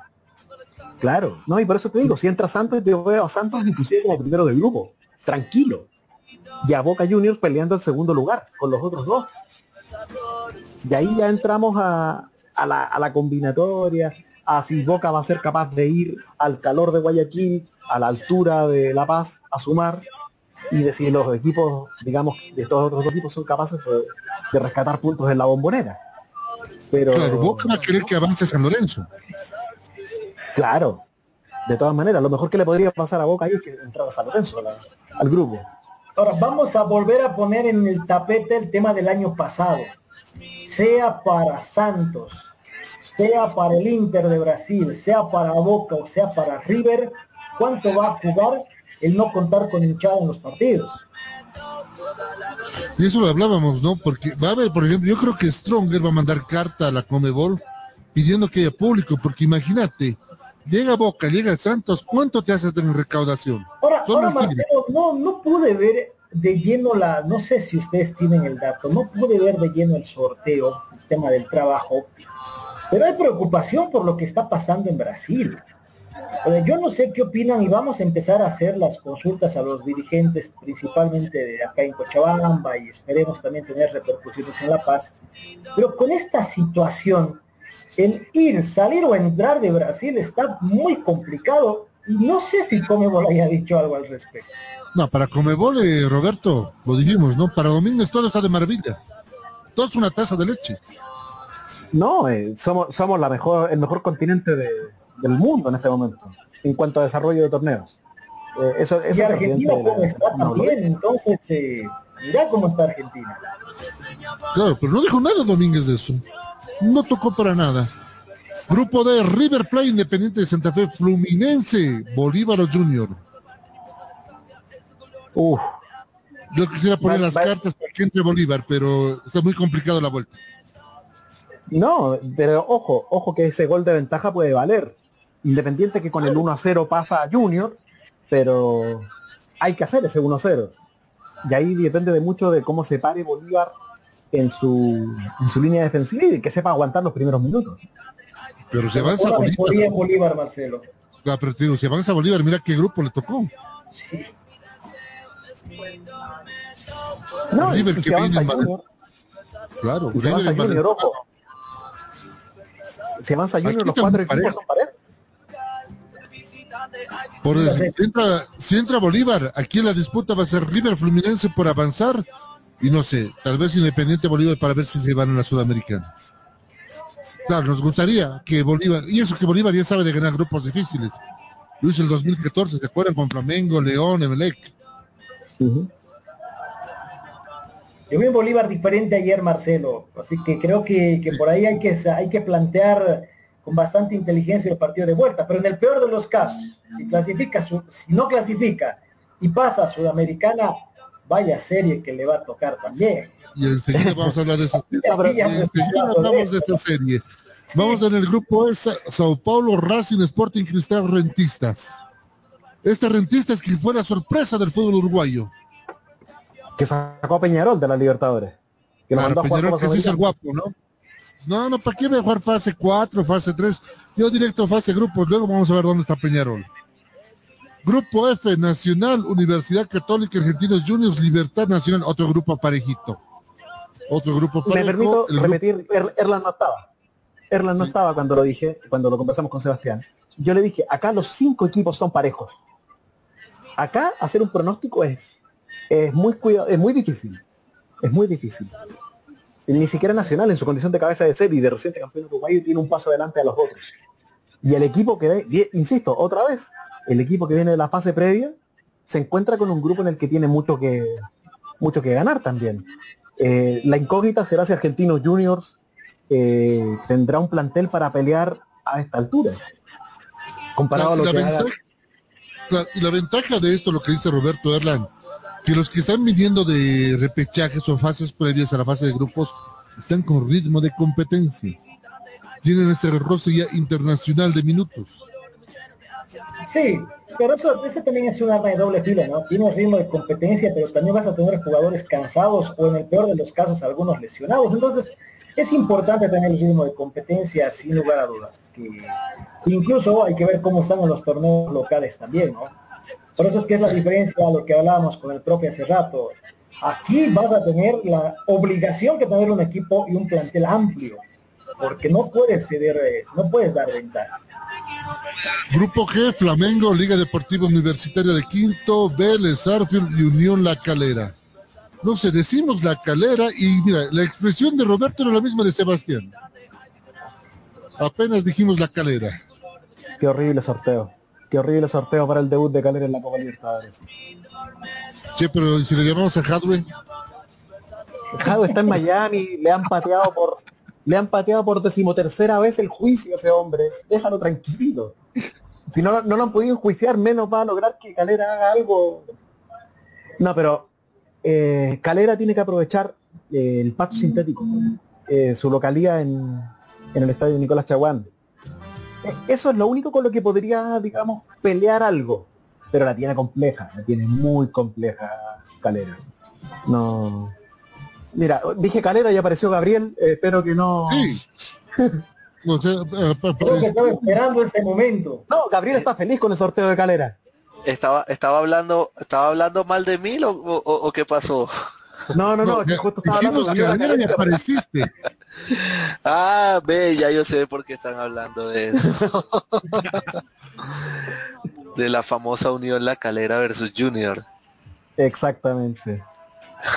Cerramos esto con el grupo H, Cerro Porteño, Atlético Mineiro, América de Cali, Deportivo La Guaira. Otro grupo, no te voy a decir parejo, pero donde hay, do- hay dos, tres, equipos que la van a pelear y La Guaira que seguramente va a crecer la piedrita. Ahí. Sí, pareciera ser que en realidad esa es la. Esa es como la tendencia que da. O sea, Atlético Mineiro, América de Cali, Cerro Porteño debieran pelear la clasificación y también pelearse el cupo de Copa Sudamericana. Ahora, si la Guaira es capaz de, de patear el tablero, eh, habrá que habrá que verlo. Por algo llegó también a esta, esta fase de grupos. Hay que tener hay que tener en consideración un mérito, digamos, del, del equipo venezolano. Por el momento hay dos equipos bolivianos, hay dos eh, colombianos. ¿Habrá un tercer boliviano o un tercer colombiano, Gabriel? Colombiano todas las veces. pues me haría muy feliz que, clasificara Junior, obviamente, pues eh, es del, de la ciudad donde nací, es el equipo que he seguido siempre. Eh, pero pero pues no, no va a ser fácil. Eh, si bien el resultado es el mejor de los peores resultados, el que obtuvo Junior anoche ante Bolívar, pues hubo momentos donde Bolívar mostró algo de, de fútbol, algo de toque, eh, vi que sus laterales se desprenden bastante bien, eh, y que intentaron complicar en, en, varias partes del partido a los a los laterales de Junior precisamente eh, y que la verdad Junior se salvó, se salvó bastante, el partido pudo tener un marcador holgado si no es por las intervenciones de, de Viera, eh, tuvo al menos dos que fueron que eran gol prácticamente, o sea, era más fácil hacerlo que, que votarlo y pues no estaban finos los, los pateadores de Bolívar. Entonces creería yo que, que va a ser un partido complicado en ese sentido en Barranquilla para Junior.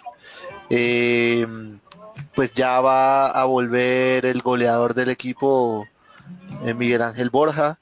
Eh, ya de, de, hecho ya por ahí anunciaron que ya viajó a Pasto porque eh, tienen por, por la liga colombiana tienen partido con Pasto y pues ya viajó, o sea, ya se recuperó de su molestia muscular, de la sobrecarga que tenía en el abductor y es uno de los que vuelve y seguramente Junior ya no va a verse afectado por el tema climático, por el tema ambiental y va a poder eh, jugar sin, sin tener que regular su tanque de oxígeno como, como se notó muchísimo que lo estuvo haciendo durante todo el partido el día de ayer, sobre todo en, en el primer tiempo.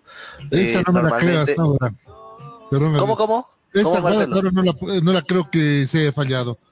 Sí, es, es, es, es, una cosa, por eso, hay, ahí está esa donde bueno no fue Viera Viera solo estorbó digamos al, al delantero lo incomodó pero pero sí hubo unas hubo unas donde fue Viera directamente hubo una que fue ahí como un penalti prácticamente lo que le patearon y asombrosamente la atajó tuvo una reacción impresionante en realidad para, para eso y bueno ahí el, el error de, de defensa de Mera terrible terrible se encasquilló, decimos en el billar acá en Colombia.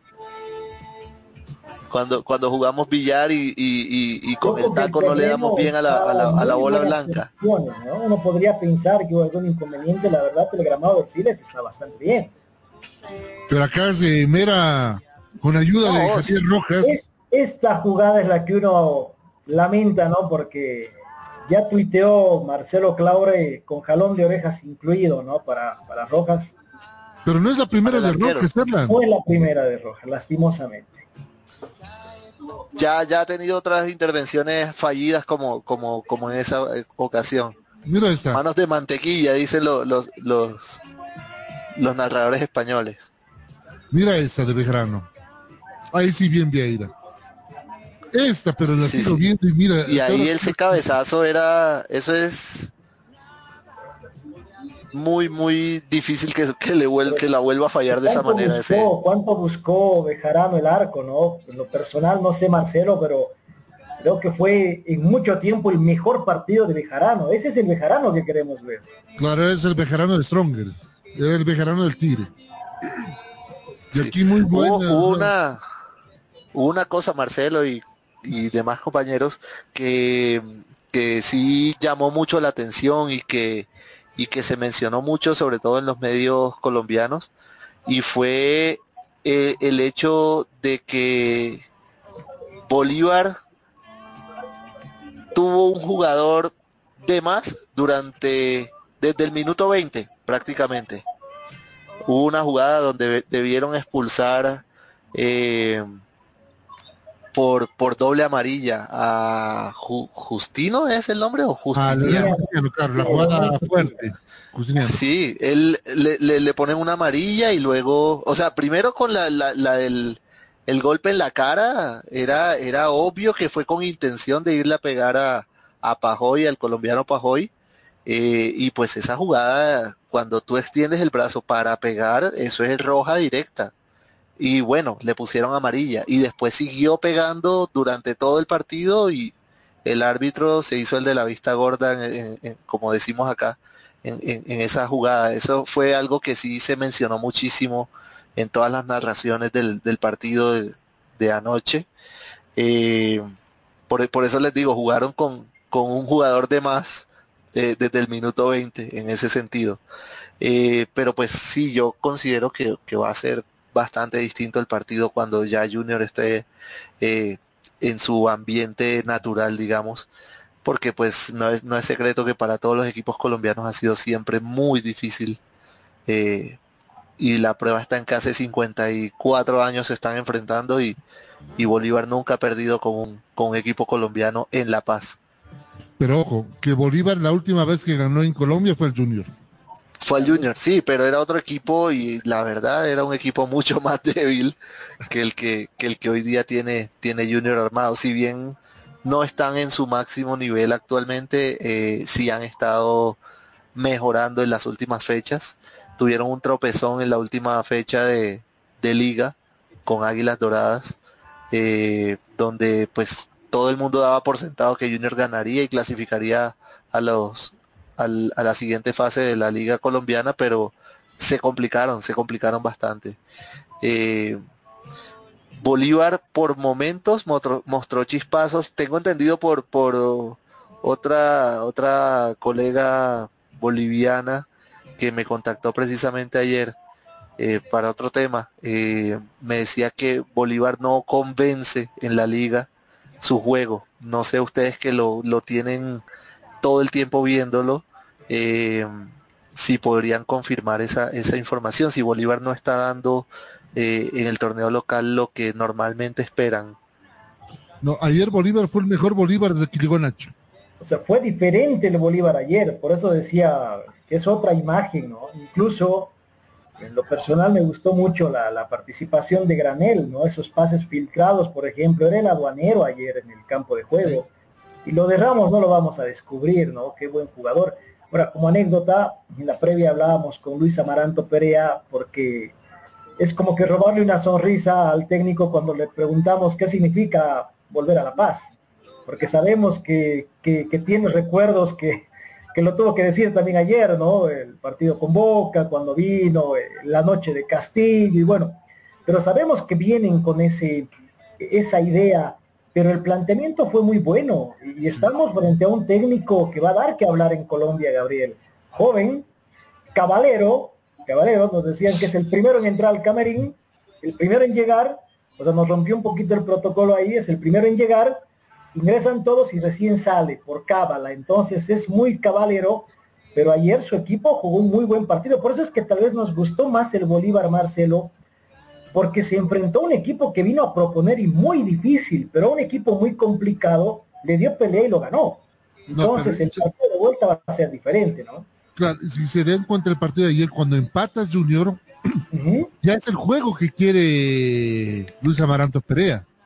Empezó a tener la posición del balón, empezó a controlar el esférico, y eso empezaba a desesperar a la Bolívar, porque no Así podía es. ingresar y no podía hacer su juego.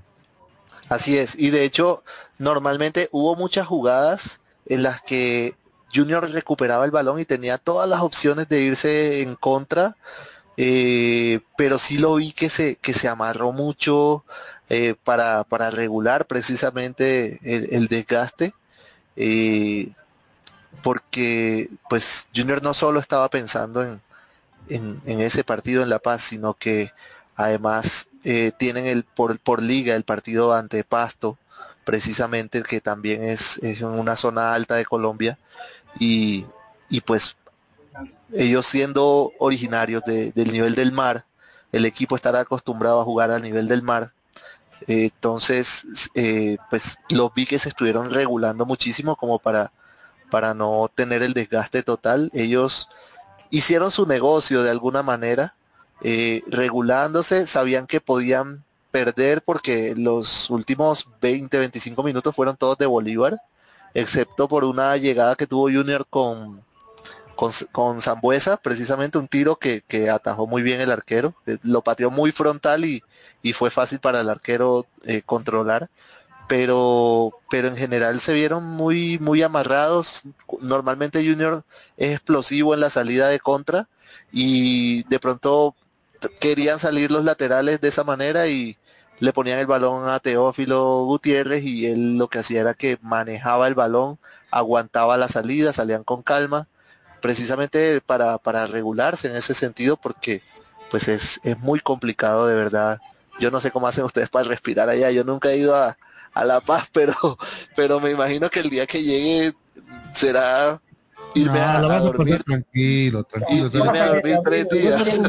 Tendré que dormir como tres días para después ya. Sí, pero hermano, o sea, eh, mira que cuando vienen con ese chip es cuando se les complica, pero hemos Sí. visto que vienen a jugar de igual a igual y hasta ellos mismos señalan de que es un, claro, te puede afectar un poco, pero, pero no, o sea, eh, hay que sacarse ese chip y proponer fútbol. Ayer me gustó Claro. mucho jugó Pajoy, por ejemplo. Es más, metieron tanques de oxígeno, como siempre meten tanques de oxígeno. Pero terminado el partido, y en esto voy a hacer hincapié, me pareció que el árbitro fue muy, muy, muy permisivo, porque permitió tanto para Bolívar como para Junior. Y terminando el partido, se dijeron de todo. Yo no sé qué informe presentó el árbitro, si hubo algún amonestado más, porque hubo amague de pelea, insultos. Gutiérrez, ¿verdad? ¿Perdón? Gutiérrez. El matraca estaba metido ahí. Varios jugadores estuvieron ahí, incluso la frase era tenemos revancha en Colombia y demás, o sea, pero desgaste físico, Gabriel, no se notó, es más, cuando hablábamos Por perdón, con el protagonista, Por lo menos Inestrosa parecía que tuviera Mira. como 10 pulmones. claro, y para nosotros los protagonistas fue Nostroza, qué manera de correr de Nestroza, de Pajoy y de Mera, y cuando hablamos con él, pues no, no notamos el desgaste físico, o sea, Merceta que también vienen muy bien preparados. Así que cuando venga el Gabriel, tranquilo, no va a pasar nada. No, pues, te vas a dar un matecito de coca y vamos a comer Sí, una rica tucumana, una saltenitra. Vas a ver que Si no, yo solo, enseñar- si yo solo de, solo de Barranquilla a Bogotá me toca, me toca quedarme quieto el primer día. y No, son vas a- Vamos 2600. a manejar bici más de paso. ¿Cómo, cómo, cómo? Vamos a ir a manejar bicicleta más. Tranquilo. No, por eso el primer día, ya después. Analizamos No, lo que con fue el, el con el primer bolo, sorteo. acá, Gabriel. Claro, analizamos lo que fue el primer sorteo. Lo que quiere Dale. saber el señor Erlan García. Copa Sudamericana. Grupo A, Rosario Central, Huachipato, 12 de octubre. Y el ganador entre San Lorenzo y Santos. Y Huachipato tampoco la tiene tan fácil en este grupo, Roberto. No la tiene Efectivamente. fácil. No, no, los, los equipos chilenos, salvo, salvo Universidad Católica, todos tuvieron un sorteo bastante complejo. Y lo de Huachipato no es la excepción. Más allá de que en Rosario Central viene, viene con algunos problemas en la liga local, eh, Kili González, el entrenador, está siendo bastante cuestionado. Entonces, pero digamos, sin lugar a dudas, es un- una oportunidad que puede tener Huachipato. El 12 de octubre vendría siendo un rival más, más parejo, más competitivo para el equipo paraguayo. Y, ni- y el, ni hablar del equipo que pierda la llave de San Lorenzo y Santos, que van a querer venir a llevarse el grupo. Recuerden que la Copa Sudamericana, esta fase de grupos, clasifica solo un equipo por grupo, Sí. que se une a los ocho terceros de la Copa Libertadores para jugar los octavos de final. Entonces, el que pierda de San Lorenzo y Santos, este- que la primera opción pareciera ser el equipo de Boedo, los argentinos, eh, van a tener mucho, digamos, mucha hambre de superar este, este grupo y más en el caso de San Lorenzo, si que comparte con un equipo también de, su mismo país, lo cual le va a implicar un ahorro en términos de viaje, de desplazamiento, que, este, que en este tipo de definiciones, con dos torneos en paralelo, puede marcar una diferencia. Grupo B, Independiente, Bahía, Guavirá de Montero, el equipo de Copito Andrada y City Torque o Fénix. Mira que le tocó bailar con la más fea a Guavirá, Erlan. Noto un muy buen nivel de Guavirá, Marcelo. cuánto ha mejorado Guavirá. Y respondiendo un poquito a lo que decíamos con Gabriel, normalmente hay un, sí ese temor, ¿no? Por equipos de Santa Cruz, subir a, Potosí, a La Paz. Después de mucho tiempo vi un Guavirá que le jugó de igual a igual a un equipo en Potosí. Qué buen partido del Copito. Los jugadores corrían como si estuvieran en su casa, ¿no? Y eso habla de un muy buen nivel que tiene Guavirá. Así que yo te soy sincero, Marcelo, Roberto y Gabriel, ojo con Guavirá. Guavirá no va a dar tregua, no va a dar ventaja y quiere también ser protagonista. Aparte que tiene, como hablábamos con el profe Núñez, un equipo amplio. Tuve su banca de alternos y, tienes ahí de igual forma 11 titulares. Grupo C, Bilsterman de Cochabamba, con el que fue como cabeza de serie, Arsenal de Sarandí, el equipo del extinto del señor, eh, ay, se me fue, el expresidente AFA, Julio Grondona. Grondona. El Ceará de Brasil, Bolívar Junior. Los esperamos, Gabriel. no, ahora los esperamos nosotros mientras llegan acá la próxima semana. y no a mucha altura por acá, así que tranquilo, así que vengan. Claro, Cochabamba es tipo Bogotá. Eh, ayer, ayer me preguntaban precisamente eh, si, si, que, si consideraba que era más fácil ir de la altura a, al llano a jugar eh, o ir del llano a la altura. Y yo pienso que siempre tienen ventaja los equipos que están en la altura. ¿sí? Porque el problema es de oxigenación directamente. El frío en realidad en el fútbol hoy por hoy ya no, ya no implica mayor ventaja.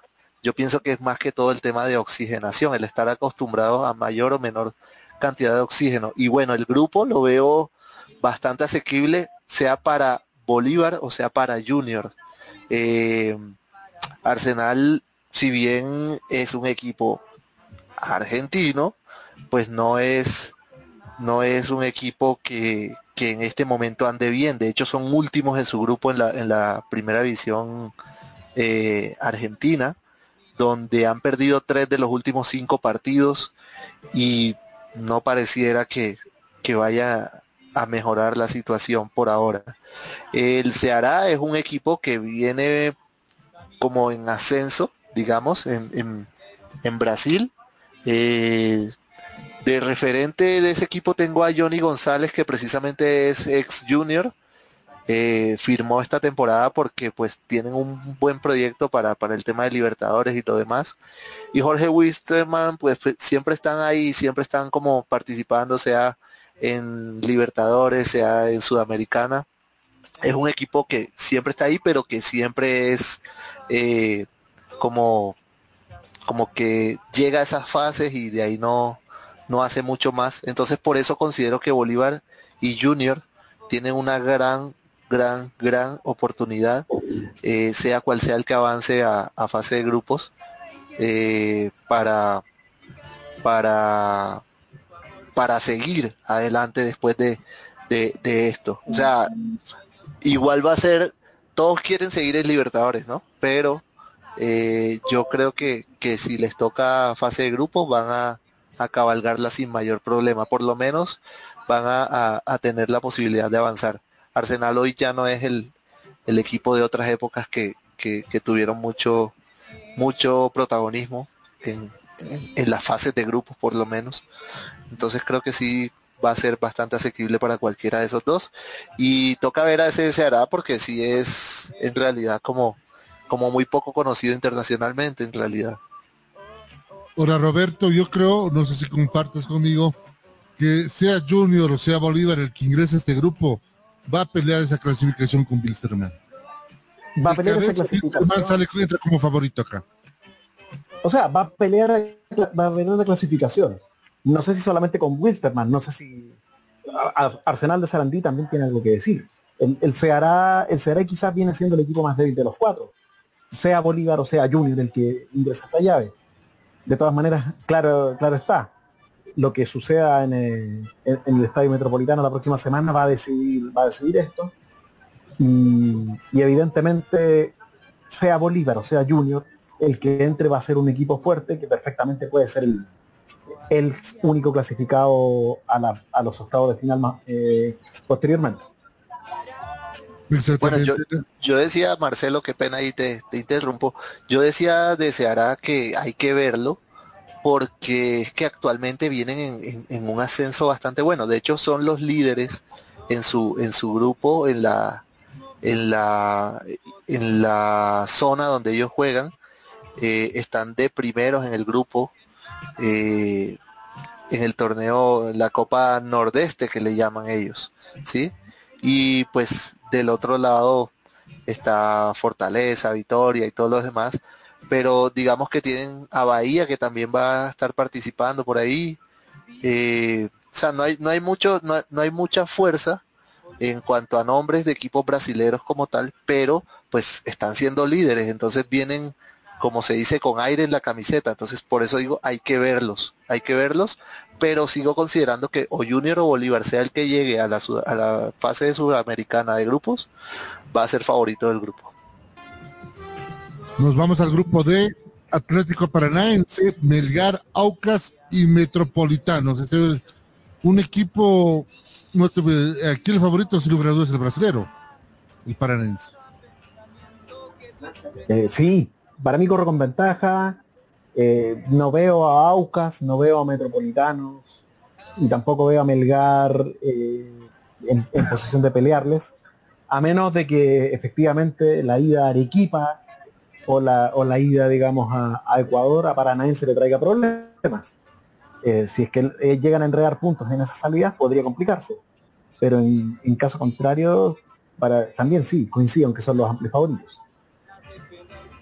Grupo E, Corinthians, Sport Huancayo, River Plate de Uruguay y el ganador entre Cerro Largo y Peñarol. Que ojo, todavía Peñarol no la tiene definida su, su ingreso a Sudamericana. O sea, ya está, eh, ya tiene definido su ingreso a Copa Sudamericana porque ya está jugando la primera fase, pero lo que no tiene y que tiene que definir es si pasa a la fase de grupos, lo que está viendo en esta llave con Cerro Largo, que jugaron el partido de ida ahora un par de días atrás, y que igualaron 2 a 2 en la cancha eh, haciendo de local Cerro Largo. Eh, bueno, eso, un 2 a 2 de visita claramente lo pone en un muy buen pie y lo hace, digamos, disponer de un amplio abanico de resultados para meterse a esta fase de grupos. Y sin lugar a dudas, si Peñarol entra, perfectamente puede ser un, un rival para, para Corinthians, que parece sí estar por sobre lo que puedan ofrecer el Sport Huancayo y River Plate. A menos que el Sport Huancayo logre hacer en su, en su localía, digamos, eh, el caso del equipo peruano.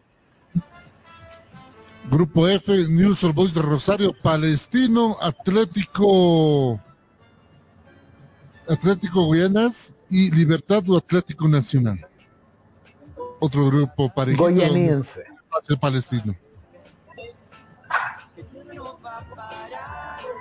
No, mira, la tiene difícil Palestino, la tiene difícil Palestino que ayer a duras penas eliminó a Cobresal en el duelo de, en el duelo de chilenos y, y sin lugar a dudas eh, hay que ver cómo se para el News All Boys de Germán Burgos, que el ex arquero de la selección argentina y de River Plate que asumió la banca que es por primera vez como entrenador y eh, jefe después de muchos años trabajando al lado del Cholo Simeone el Atlético Goyaniense eh, viene siendo una quizás la, incógnita mayor, más allá de que en este momento, como dijo Gabriel, en el caso de Ceará, está en plena competencia con los torneos estaduales. En el caso, obviamente, de Goyaniense, en el, estadio, en el estado de Goiania, donde también es uno de los, protagonistas de la, lucha. Y también acá puede caer eh, un equipo colombiano, podemos tener al, Atlético Nacional, a pesar de que considero que no que no ha tenido un mal un mal un mal resultado en la ida y que puede perfectamente eh, quedarse con el paso a la fase de grupos de Copa Libertadores. Grupo G, Emelec, Deportes Tolima, Talleres de Córdoba y Bragantino. Este equipo bragantino que viene también de todo lo que es la empresa de Red Bull, que se adjudicó el consorcio de este equipo. Hoy está viendo muchos consorcios que están entrando, Erlan, al continente. Ahí está el Montevideo City Torque del grupo City. Y aquí está el Bragantino, que es del consorcio de Red Bull. Vaya, vaya reto que va a tener. Hemos hablado tanto, tanto de ese equipo, eh, y hay que verlo, ¿no? Ahora es momento de también verlo, ver si va a entrar al grupo B, pero va a ser también un, un muy buen parámetro para ver cómo está, ¿no? Creo que le dedicamos dos o tres programas a hablar del City Torque, para hablar de todo junto con, con Roberto también, ¿no? Entonces, bueno, va a ser una, un momento ideal para ver a qué, a qué apunta el City Torque. Y el grupo H, Lanús, La Equidad, Aragua y el ganador Independiente del Valle y Gremio cerran las llaves de estas fases de grupo tanto Libertadores como de Sudamericana. Creo que va a entrar el grupo City de Chile también, ¿no, Roberto? El grupo City ya, eh, ya tiene un, pre, un acuerdo con un equipo chileno, ya se anunció, y va a empezar la segunda la primera vez del fútbol chileno, en el equipo del jugador boliviano Pablo Pedraza, en el Barnechea.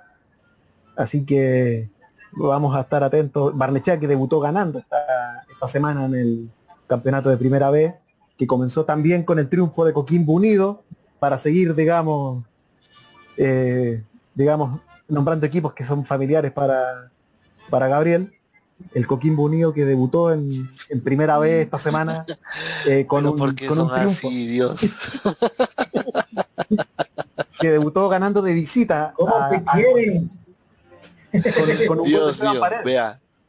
Tenía, Con un gol de Esteban. tenía más de un mes que no me aparecía yo por acá, por el salpicón. si no y vea, vea si cómo me Gabriel- reciben. Si no es a Ah. Gabriel Caicedo, es a Luis Granados, ¿no? No, por cosita. supuesto. El bullying siempre por delante, ¿no? De primerito ahí. Viva el bullying. No, pero de todas maneras, de todas maneras, eh, fuera, fuera de broma, sí, eh, Barnechea, y de hecho, justamente, esto sí es casualidad, no está pensado, el próximo rival de Barnechea, del equipo del City Torque, del grupo City, perdón, es justamente Coquimbo Unido, en, el, en la segunda fecha del torneo, en el, va a ser local Barnechea. Vamos a ver cómo se va a dar ese vuelo entre, entre, entre un equipo al que llega una inversión fuerte, como es la del grupo City, y el equipo que viene siendo el, llamémosle el cuco de esta primera vez, el que se reforzó con, con muchos jugadores de experiencia, eh, en el que están los ex seleccionados Jambo Seyú, Carlos Carmona y Esteban Paredes, y que por ende parte como favorito para volver rápidamente a la, a la primera división. De ese grupo, de ese grupo H de Sudamericana, yo creo que cualquiera de los dos que, que entre al, en el E2 entre Independiente del Valle y Gremio va a ser el que va a dominar ese grupo sin despeinarse, incluso pensaría yo. Eh, por ahí estaba mirando y la eh, bueno la equidad viene jugando bien en Colombia, pero pero no creo que tenga un nivel como para para enfrentar fuertemente eh, para, para querer ganar la primera posición de ese grupo. Eh, y pues Lanús, Lanús siempre ha sido un equipo que, que interviene bien en las copas eh, internacionales, entonces creo que entre eso, en- entre el que clasifique de esos dos, de Independiente o Gremio y, y, y Lanús, ya ahí, ahí salen los dos que clasifican. Un torneo que da 900 mil dólares de premio, otro torneo que da un 3 millones de dólares de premio. Lo cierto que, como dijo Sebastián, desde las 5 de la tarde, hora de Bolivia, hora de Chile por el momento, 4 de la tarde en Colombia y en Perú y en México, a las 6 de la tarde, ahora en Brasil, Argentina, Uruguay. Vamos a tener fútbol desde el 20 de abril, muchachos. De todo tipo Para de no hacer nada más. colores, uy, de todo.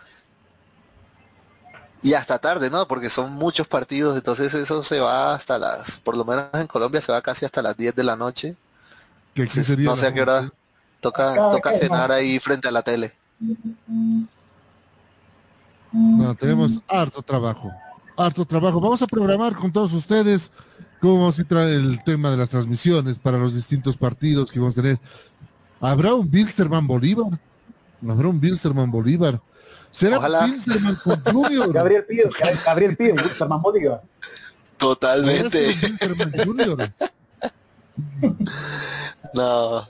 O sea, si a Junior le toca Sudamericana Sudamericana, pues esperaría que sea por allá eh, en el partido de octavos, saliendo de tercero del, del grupo. y te chocas con Bilster. No, y ojo, y ojo que Bilsterman todavía no mostró su verdadero potencial, ¿no? Acá tiene tantas dudas, o sea, acá yo creo, Marcelo, que el fin de semana, y por eso te decía, se juegan, se juegan cabezas el fin de semana aquí. Ya voló uno, ¿no? Eh, Guavirá elimina a Nacional Potosí y lo sacan al técnico. Entonces, Bilsterman tiene todavía mucho por trabajar, pero si, si llega a encontrar la idea de juego que quiere Soria, que realmente se le ha puesto muy cuesta arriba, es complicado para cualquier rival. Pero mientras tanto, si ves sus deficiencias, sabes por dónde atacar, lo vas a complicar. Exactamente. Eh, momento de despedirnos, muchachos. Vamos a tener mucho fútbol para todos ustedes y usted siempre va a ser el que va a tener la mejor información, los mejores partidos. Uy, tenemos Champions, tenemos Libertadores, tenemos Sudamericana, ¿Qué más tenemos? Vamos a tener Conca Champions. O sea, Conca Champions, sí. Y no, ya tenemos Conca Champions, ya está entrando en, Oye, la gente, le vamos a dar fútbol por todo lado. La Recopa Sudamericana que viene la próxima semana, Copa América. Vamos a empezar a acreditar a toda la gente también para la Copa América. Hoy tenemos harto. Mucho trabajo, gracias a Dios para todos. Sí, ese, ese partido de Recopa está bastante interesante. Uy, por ahí me dijeron que para ir a la Copa América tienen que ser equipos que nunca descendieron, ¿no? Por eso Granados no, apareció hoy día en la conversación. ¿Qué le hace del bullying? ¿Esté o no esté? Que, no fueron altas. Que no fueron altas. Eso Es mejor. No, porque si para que nunca descendieron, yo me tengo que ir inmediatamente, descartado. Yo estoy tranquilo, estoy tranquilo. O sea, la regla tiene que ser esa, ¿no? Hablar con gente de equipos que no ascendieron por decreto, por mesa. Uy. Aquí hay que ascender jugando, ¿no? Si tu equipo Roberto descendió, pues la peleó y está ahí con mérito propio. Eso, o que, descendieron y por allá un tribunal falló para que los volvieran a colocar. Y hablando de impugnaciones, por si acaso el hincha de Guavirá que esté tranquilo, no va a correr la impugnación que hizo Nacional Potosí por Everle Años, porque el abogado que hizo el escrito se olvidó que hay un nuevo comunicado de Comebol donde hay castigos que han prescribido por el tiempo largo. Entonces, Guavirá, tranquilos, juegan nomás con Independiente, no, no nos van a quitar los puntos. Don Gabriel Caicedo, un gusto volverlo a tener acá lo queremos ver más seguido aquí en pantalla. Prometo que no le van a hacer bullying. Va a ver. Nadie va a ver la Es que por eso no vengo, porque siempre Roberto me la monta y eso. Es más, somos tan cariñosos y tan cordiales que, Gabriel, te esperamos en Cochabamba. Junior, la llave, la llave lo espera, Junior, para que vengan. No, no, no. Por ahí, por ahí para octavos, por ahí para, para octavos de Sudamericana aceptaría, pero por ahora no. Vas a comer así en Cochabamba, trancapecho, silpancho, chicharrón. Oye, y si es un jueves es el 8, ¿verdad? toca ver qué son todos esos nombres, cómo se ven en el plato. te vamos a mandar fotos le vamos, a hacer un, le vamos a hacer un tour muy amigable por la curva sur del Capriles también, si quiere. Si Marcelo se está riendo, eso significa algo que no, debería ser. No, pero se come bien allá. Mira, el trancapecho es la carne, un carne, un pana, el, la carne apanado con arroz, su zarza. Ese es el trancapecho en un pan. El silpancho es arroz, eh, digo, la carne del silpancho es del tamaño de nuestros monitores. Así es el silpancho. y en los estadios donde se come mejor en Cochabamba es en las populares. por eso. eso me lo como en una semana, entonces. Claro que sí. No, te digo. Con dos días en Cochabamba, tu señora no te reconoce cuando vuelvas allá. Quedó, como, quedó así como Marcelito de una. Claro. Me salen cacheticos. ¿Por qué crees que la señora no me manda coche? Ahí se come bien. En Cochabamba se come bien. Ah, bueno, toca, toca ver, toca ver eh, cuándo se puede, ahora después que ya pase todo este problema del COVID. Oiga, por cierto, eh, en Colombia estamos en una situación bastante complicada, está subiendo el tercer pico ya eh, estamos entrando, mejor dicho, en el tercer pico. De hecho, hay ciudades que ya están en eso. Y, el fútbol no ha sido, eh, digamos, externo a toda esa situación. Actualmente hay dos equipos, el Pereira jugó de hecho la última fecha y hay un tremendo problemón armado con demanda de, de Independiente Medellín y todo lo demás, porque jugaron con cinco jugadores que tenían COVID y, y omitieron esto y jugaron la fecha así. Y también está Águila Toradas, que jugó hace también una semana con Junior. Eh, tienen 10 jugadores infectados. Entonces, eh, la situación está bastante, bastante complicada. Y pues obviamente hay demandas. Influye en el fútbol boliviano porque no sabemos si los del Junior estaban contagiados o no, pues, seguro, claro, porque se, hay que ver el, ¿cómo se llama? Lo que va madurando el virus en, unos Sí, el tiempo. La cosa es que, digamos que Junior, pues ya a la mayoría le dio y están todavía dentro de ese periodo que llaman de inmunidad.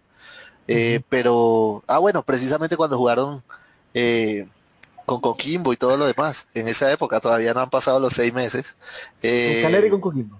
Y con los eh, sí, con ambos, exacto. Entonces, eh, vea el daño que nos hicieron estos chilenos.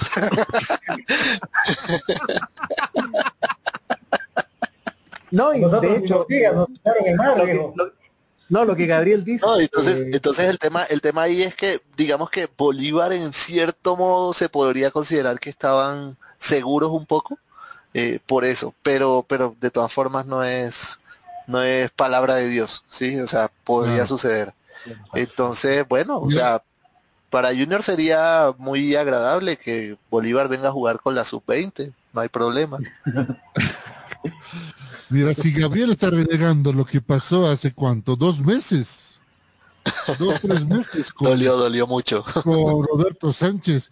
Imagínate la rabia que hay en más de 11 millones de bolivianos por lo que pasó más de 100 años.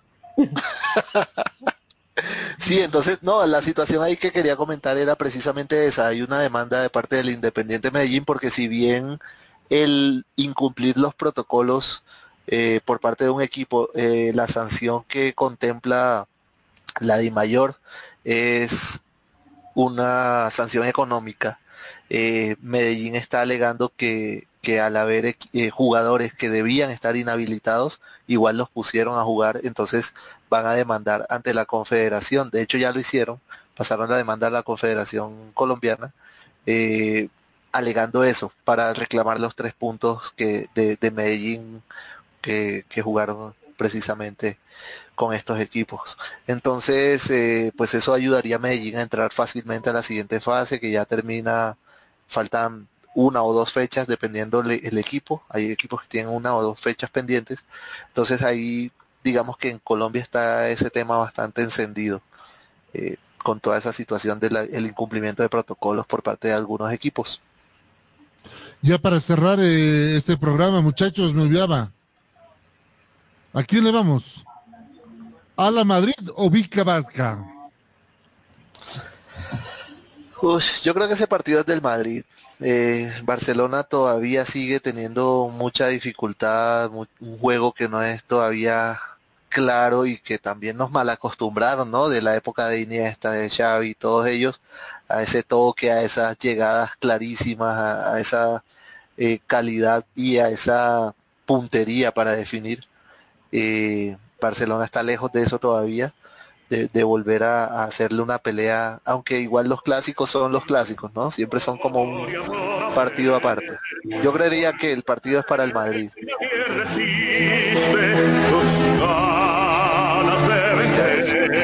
Ah, el productor es madridista, ¿no? O le gustará mucho Plácido Domingo, no sé. Erlan, aquí No le vamos. Mira que- y mira qué bonito derby tenemos mañana. La verdad, quisiera que sea para el Atlético. Roberto, Barcelona, mira, ¿cómo- Barcelona, vamos Pedro, lo digo. Justo se arruinó, dice la canción de acuerdo. Barce- Tiene- El cassette se, se comió la cinta, el cassette con la canción de Barcelona. Pero, pero cuidado porque Mar- Marcelo pone musiquita, pero, pero no dice las palabras como tal, solo insinúa cosas, que lo diga, porque aquí todos ya, ya elegimos uno. y- Yo soy merengue. Yo soy hincha desde niño del, desde el Madrid. Uy, mire, lo traicionó la lengua y iba a decir del Barcelona. No, no, no, no. Yo me encanta mucho el Madrid. en lo profundo de su corazón es del Barcelona. Barcelona está siendo investigado por el Barcelona Gate, así que cuidado con eso. Sí. Se, se- se viene el lindo derby para mañana. Muchachos, un gusto como siempre. Nos vamos a encontrar nuevamente en una nueva edición del Salpicón. Hablando ya de lo que va a ser la Recopa, hablando de lo que va a ser el inicio de este torneo internacional Libertador Sudamericana, presencia de todos los equipos. El próximo viernes con clasificados, Marcelo. Sí, Próximo viernes hablando del, del triunfo y clasificación de Junior a la fase de grupos de Copa próximo Libertadores. viernes vamos a hablar del ingreso de Junior a la serie de Wilstermann. Vamos a hablar de la serie de yo de apuestas ya no quiero saber nada. Apuesten ustedes lo que quieren. Yo de apuestas no quiero saber nada. Hasta que crezca la barba por Ay. Dios, yo por ahí vi las fotos, por ahí lo, pude ver las fotos, eso me lo perdí, pero vi, vi las foticos. Roberto es testigo. Yo dije, Marcelo, yo no te voy a acompañar en ese papelón mundial e internacional. Yo no voy a estar ese día. Oye, lo peor es que lo vio Sebastián, ¿no? Y lo dijo Sebastián acá, ¿no? Lo, lo vio. Porque perdimos la barba. No. Yo por ahí vi la foto y, y en la foto se le notaba la cara de tristeza, de decepción. Pero hemos cumplido. Don Gabriel Caicedo, un gusto como siempre tenerlo acá. Eso te pasa Vale, por igualmente. Marías, Marcelo. Muchísimas gracias por, por siempre invitarme y pues nada, tratando siempre de, de poder llegar porque por otros compromisos se me complica por la hora, lo que ya les he comentado. Entonces, eh, ahí cuando puedo, de una me conecto. Y Erla, no te preocupes. Mañana vino a la reunión de Costas con Farías y le voy a decir que me debe chilet, jaboncillo y una barba. Le... Por eso uno, uno no confía en Farías. Nos, nos hace quedar mal. ¿Ve? Y uno que le tuvo esperanza. Don Roberto Sánchez, nos encontramos en cualquier momento. En cualquier momento hay mucho deporte que cubrir, así que ahí estaremos, eh, como siempre, aquí en el Salpicón Latinoamericano. Don Elan García, nos encontramos en cualquier momento también para seguir hablando de, tan, de ese deporte que se llama fútbol. Y veremos, tal vez mañana nos quedamos sin técnico nacional. ¿Quién sabe lo que pasa en la reunión? A la espera de eso, Marcelo, vamos a estar atentos y un saludo para todos y la próxima semana ya con clasificados. Vamos a ver qué nos depara esta dinámica de lo impensado llamado fútbol, como diría don, don Panseri. Así que cuando gusten, aquí estamos. Exactamente, el próximo viernes dice que sabremos que Wilstermann juega con Junior. No será Bolívar.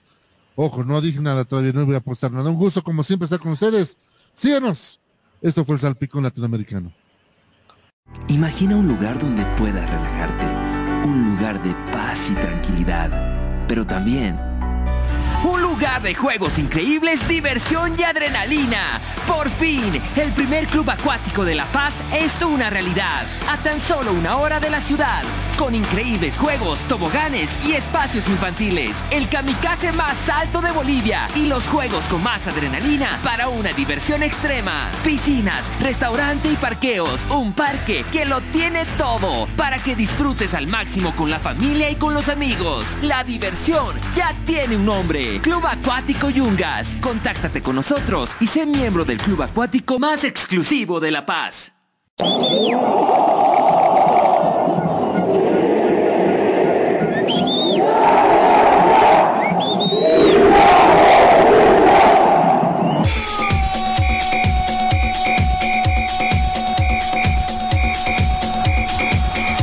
Información que necesitas saber del deporte en Bolivia y en el mundo, solo lo tendrás en De por Vida.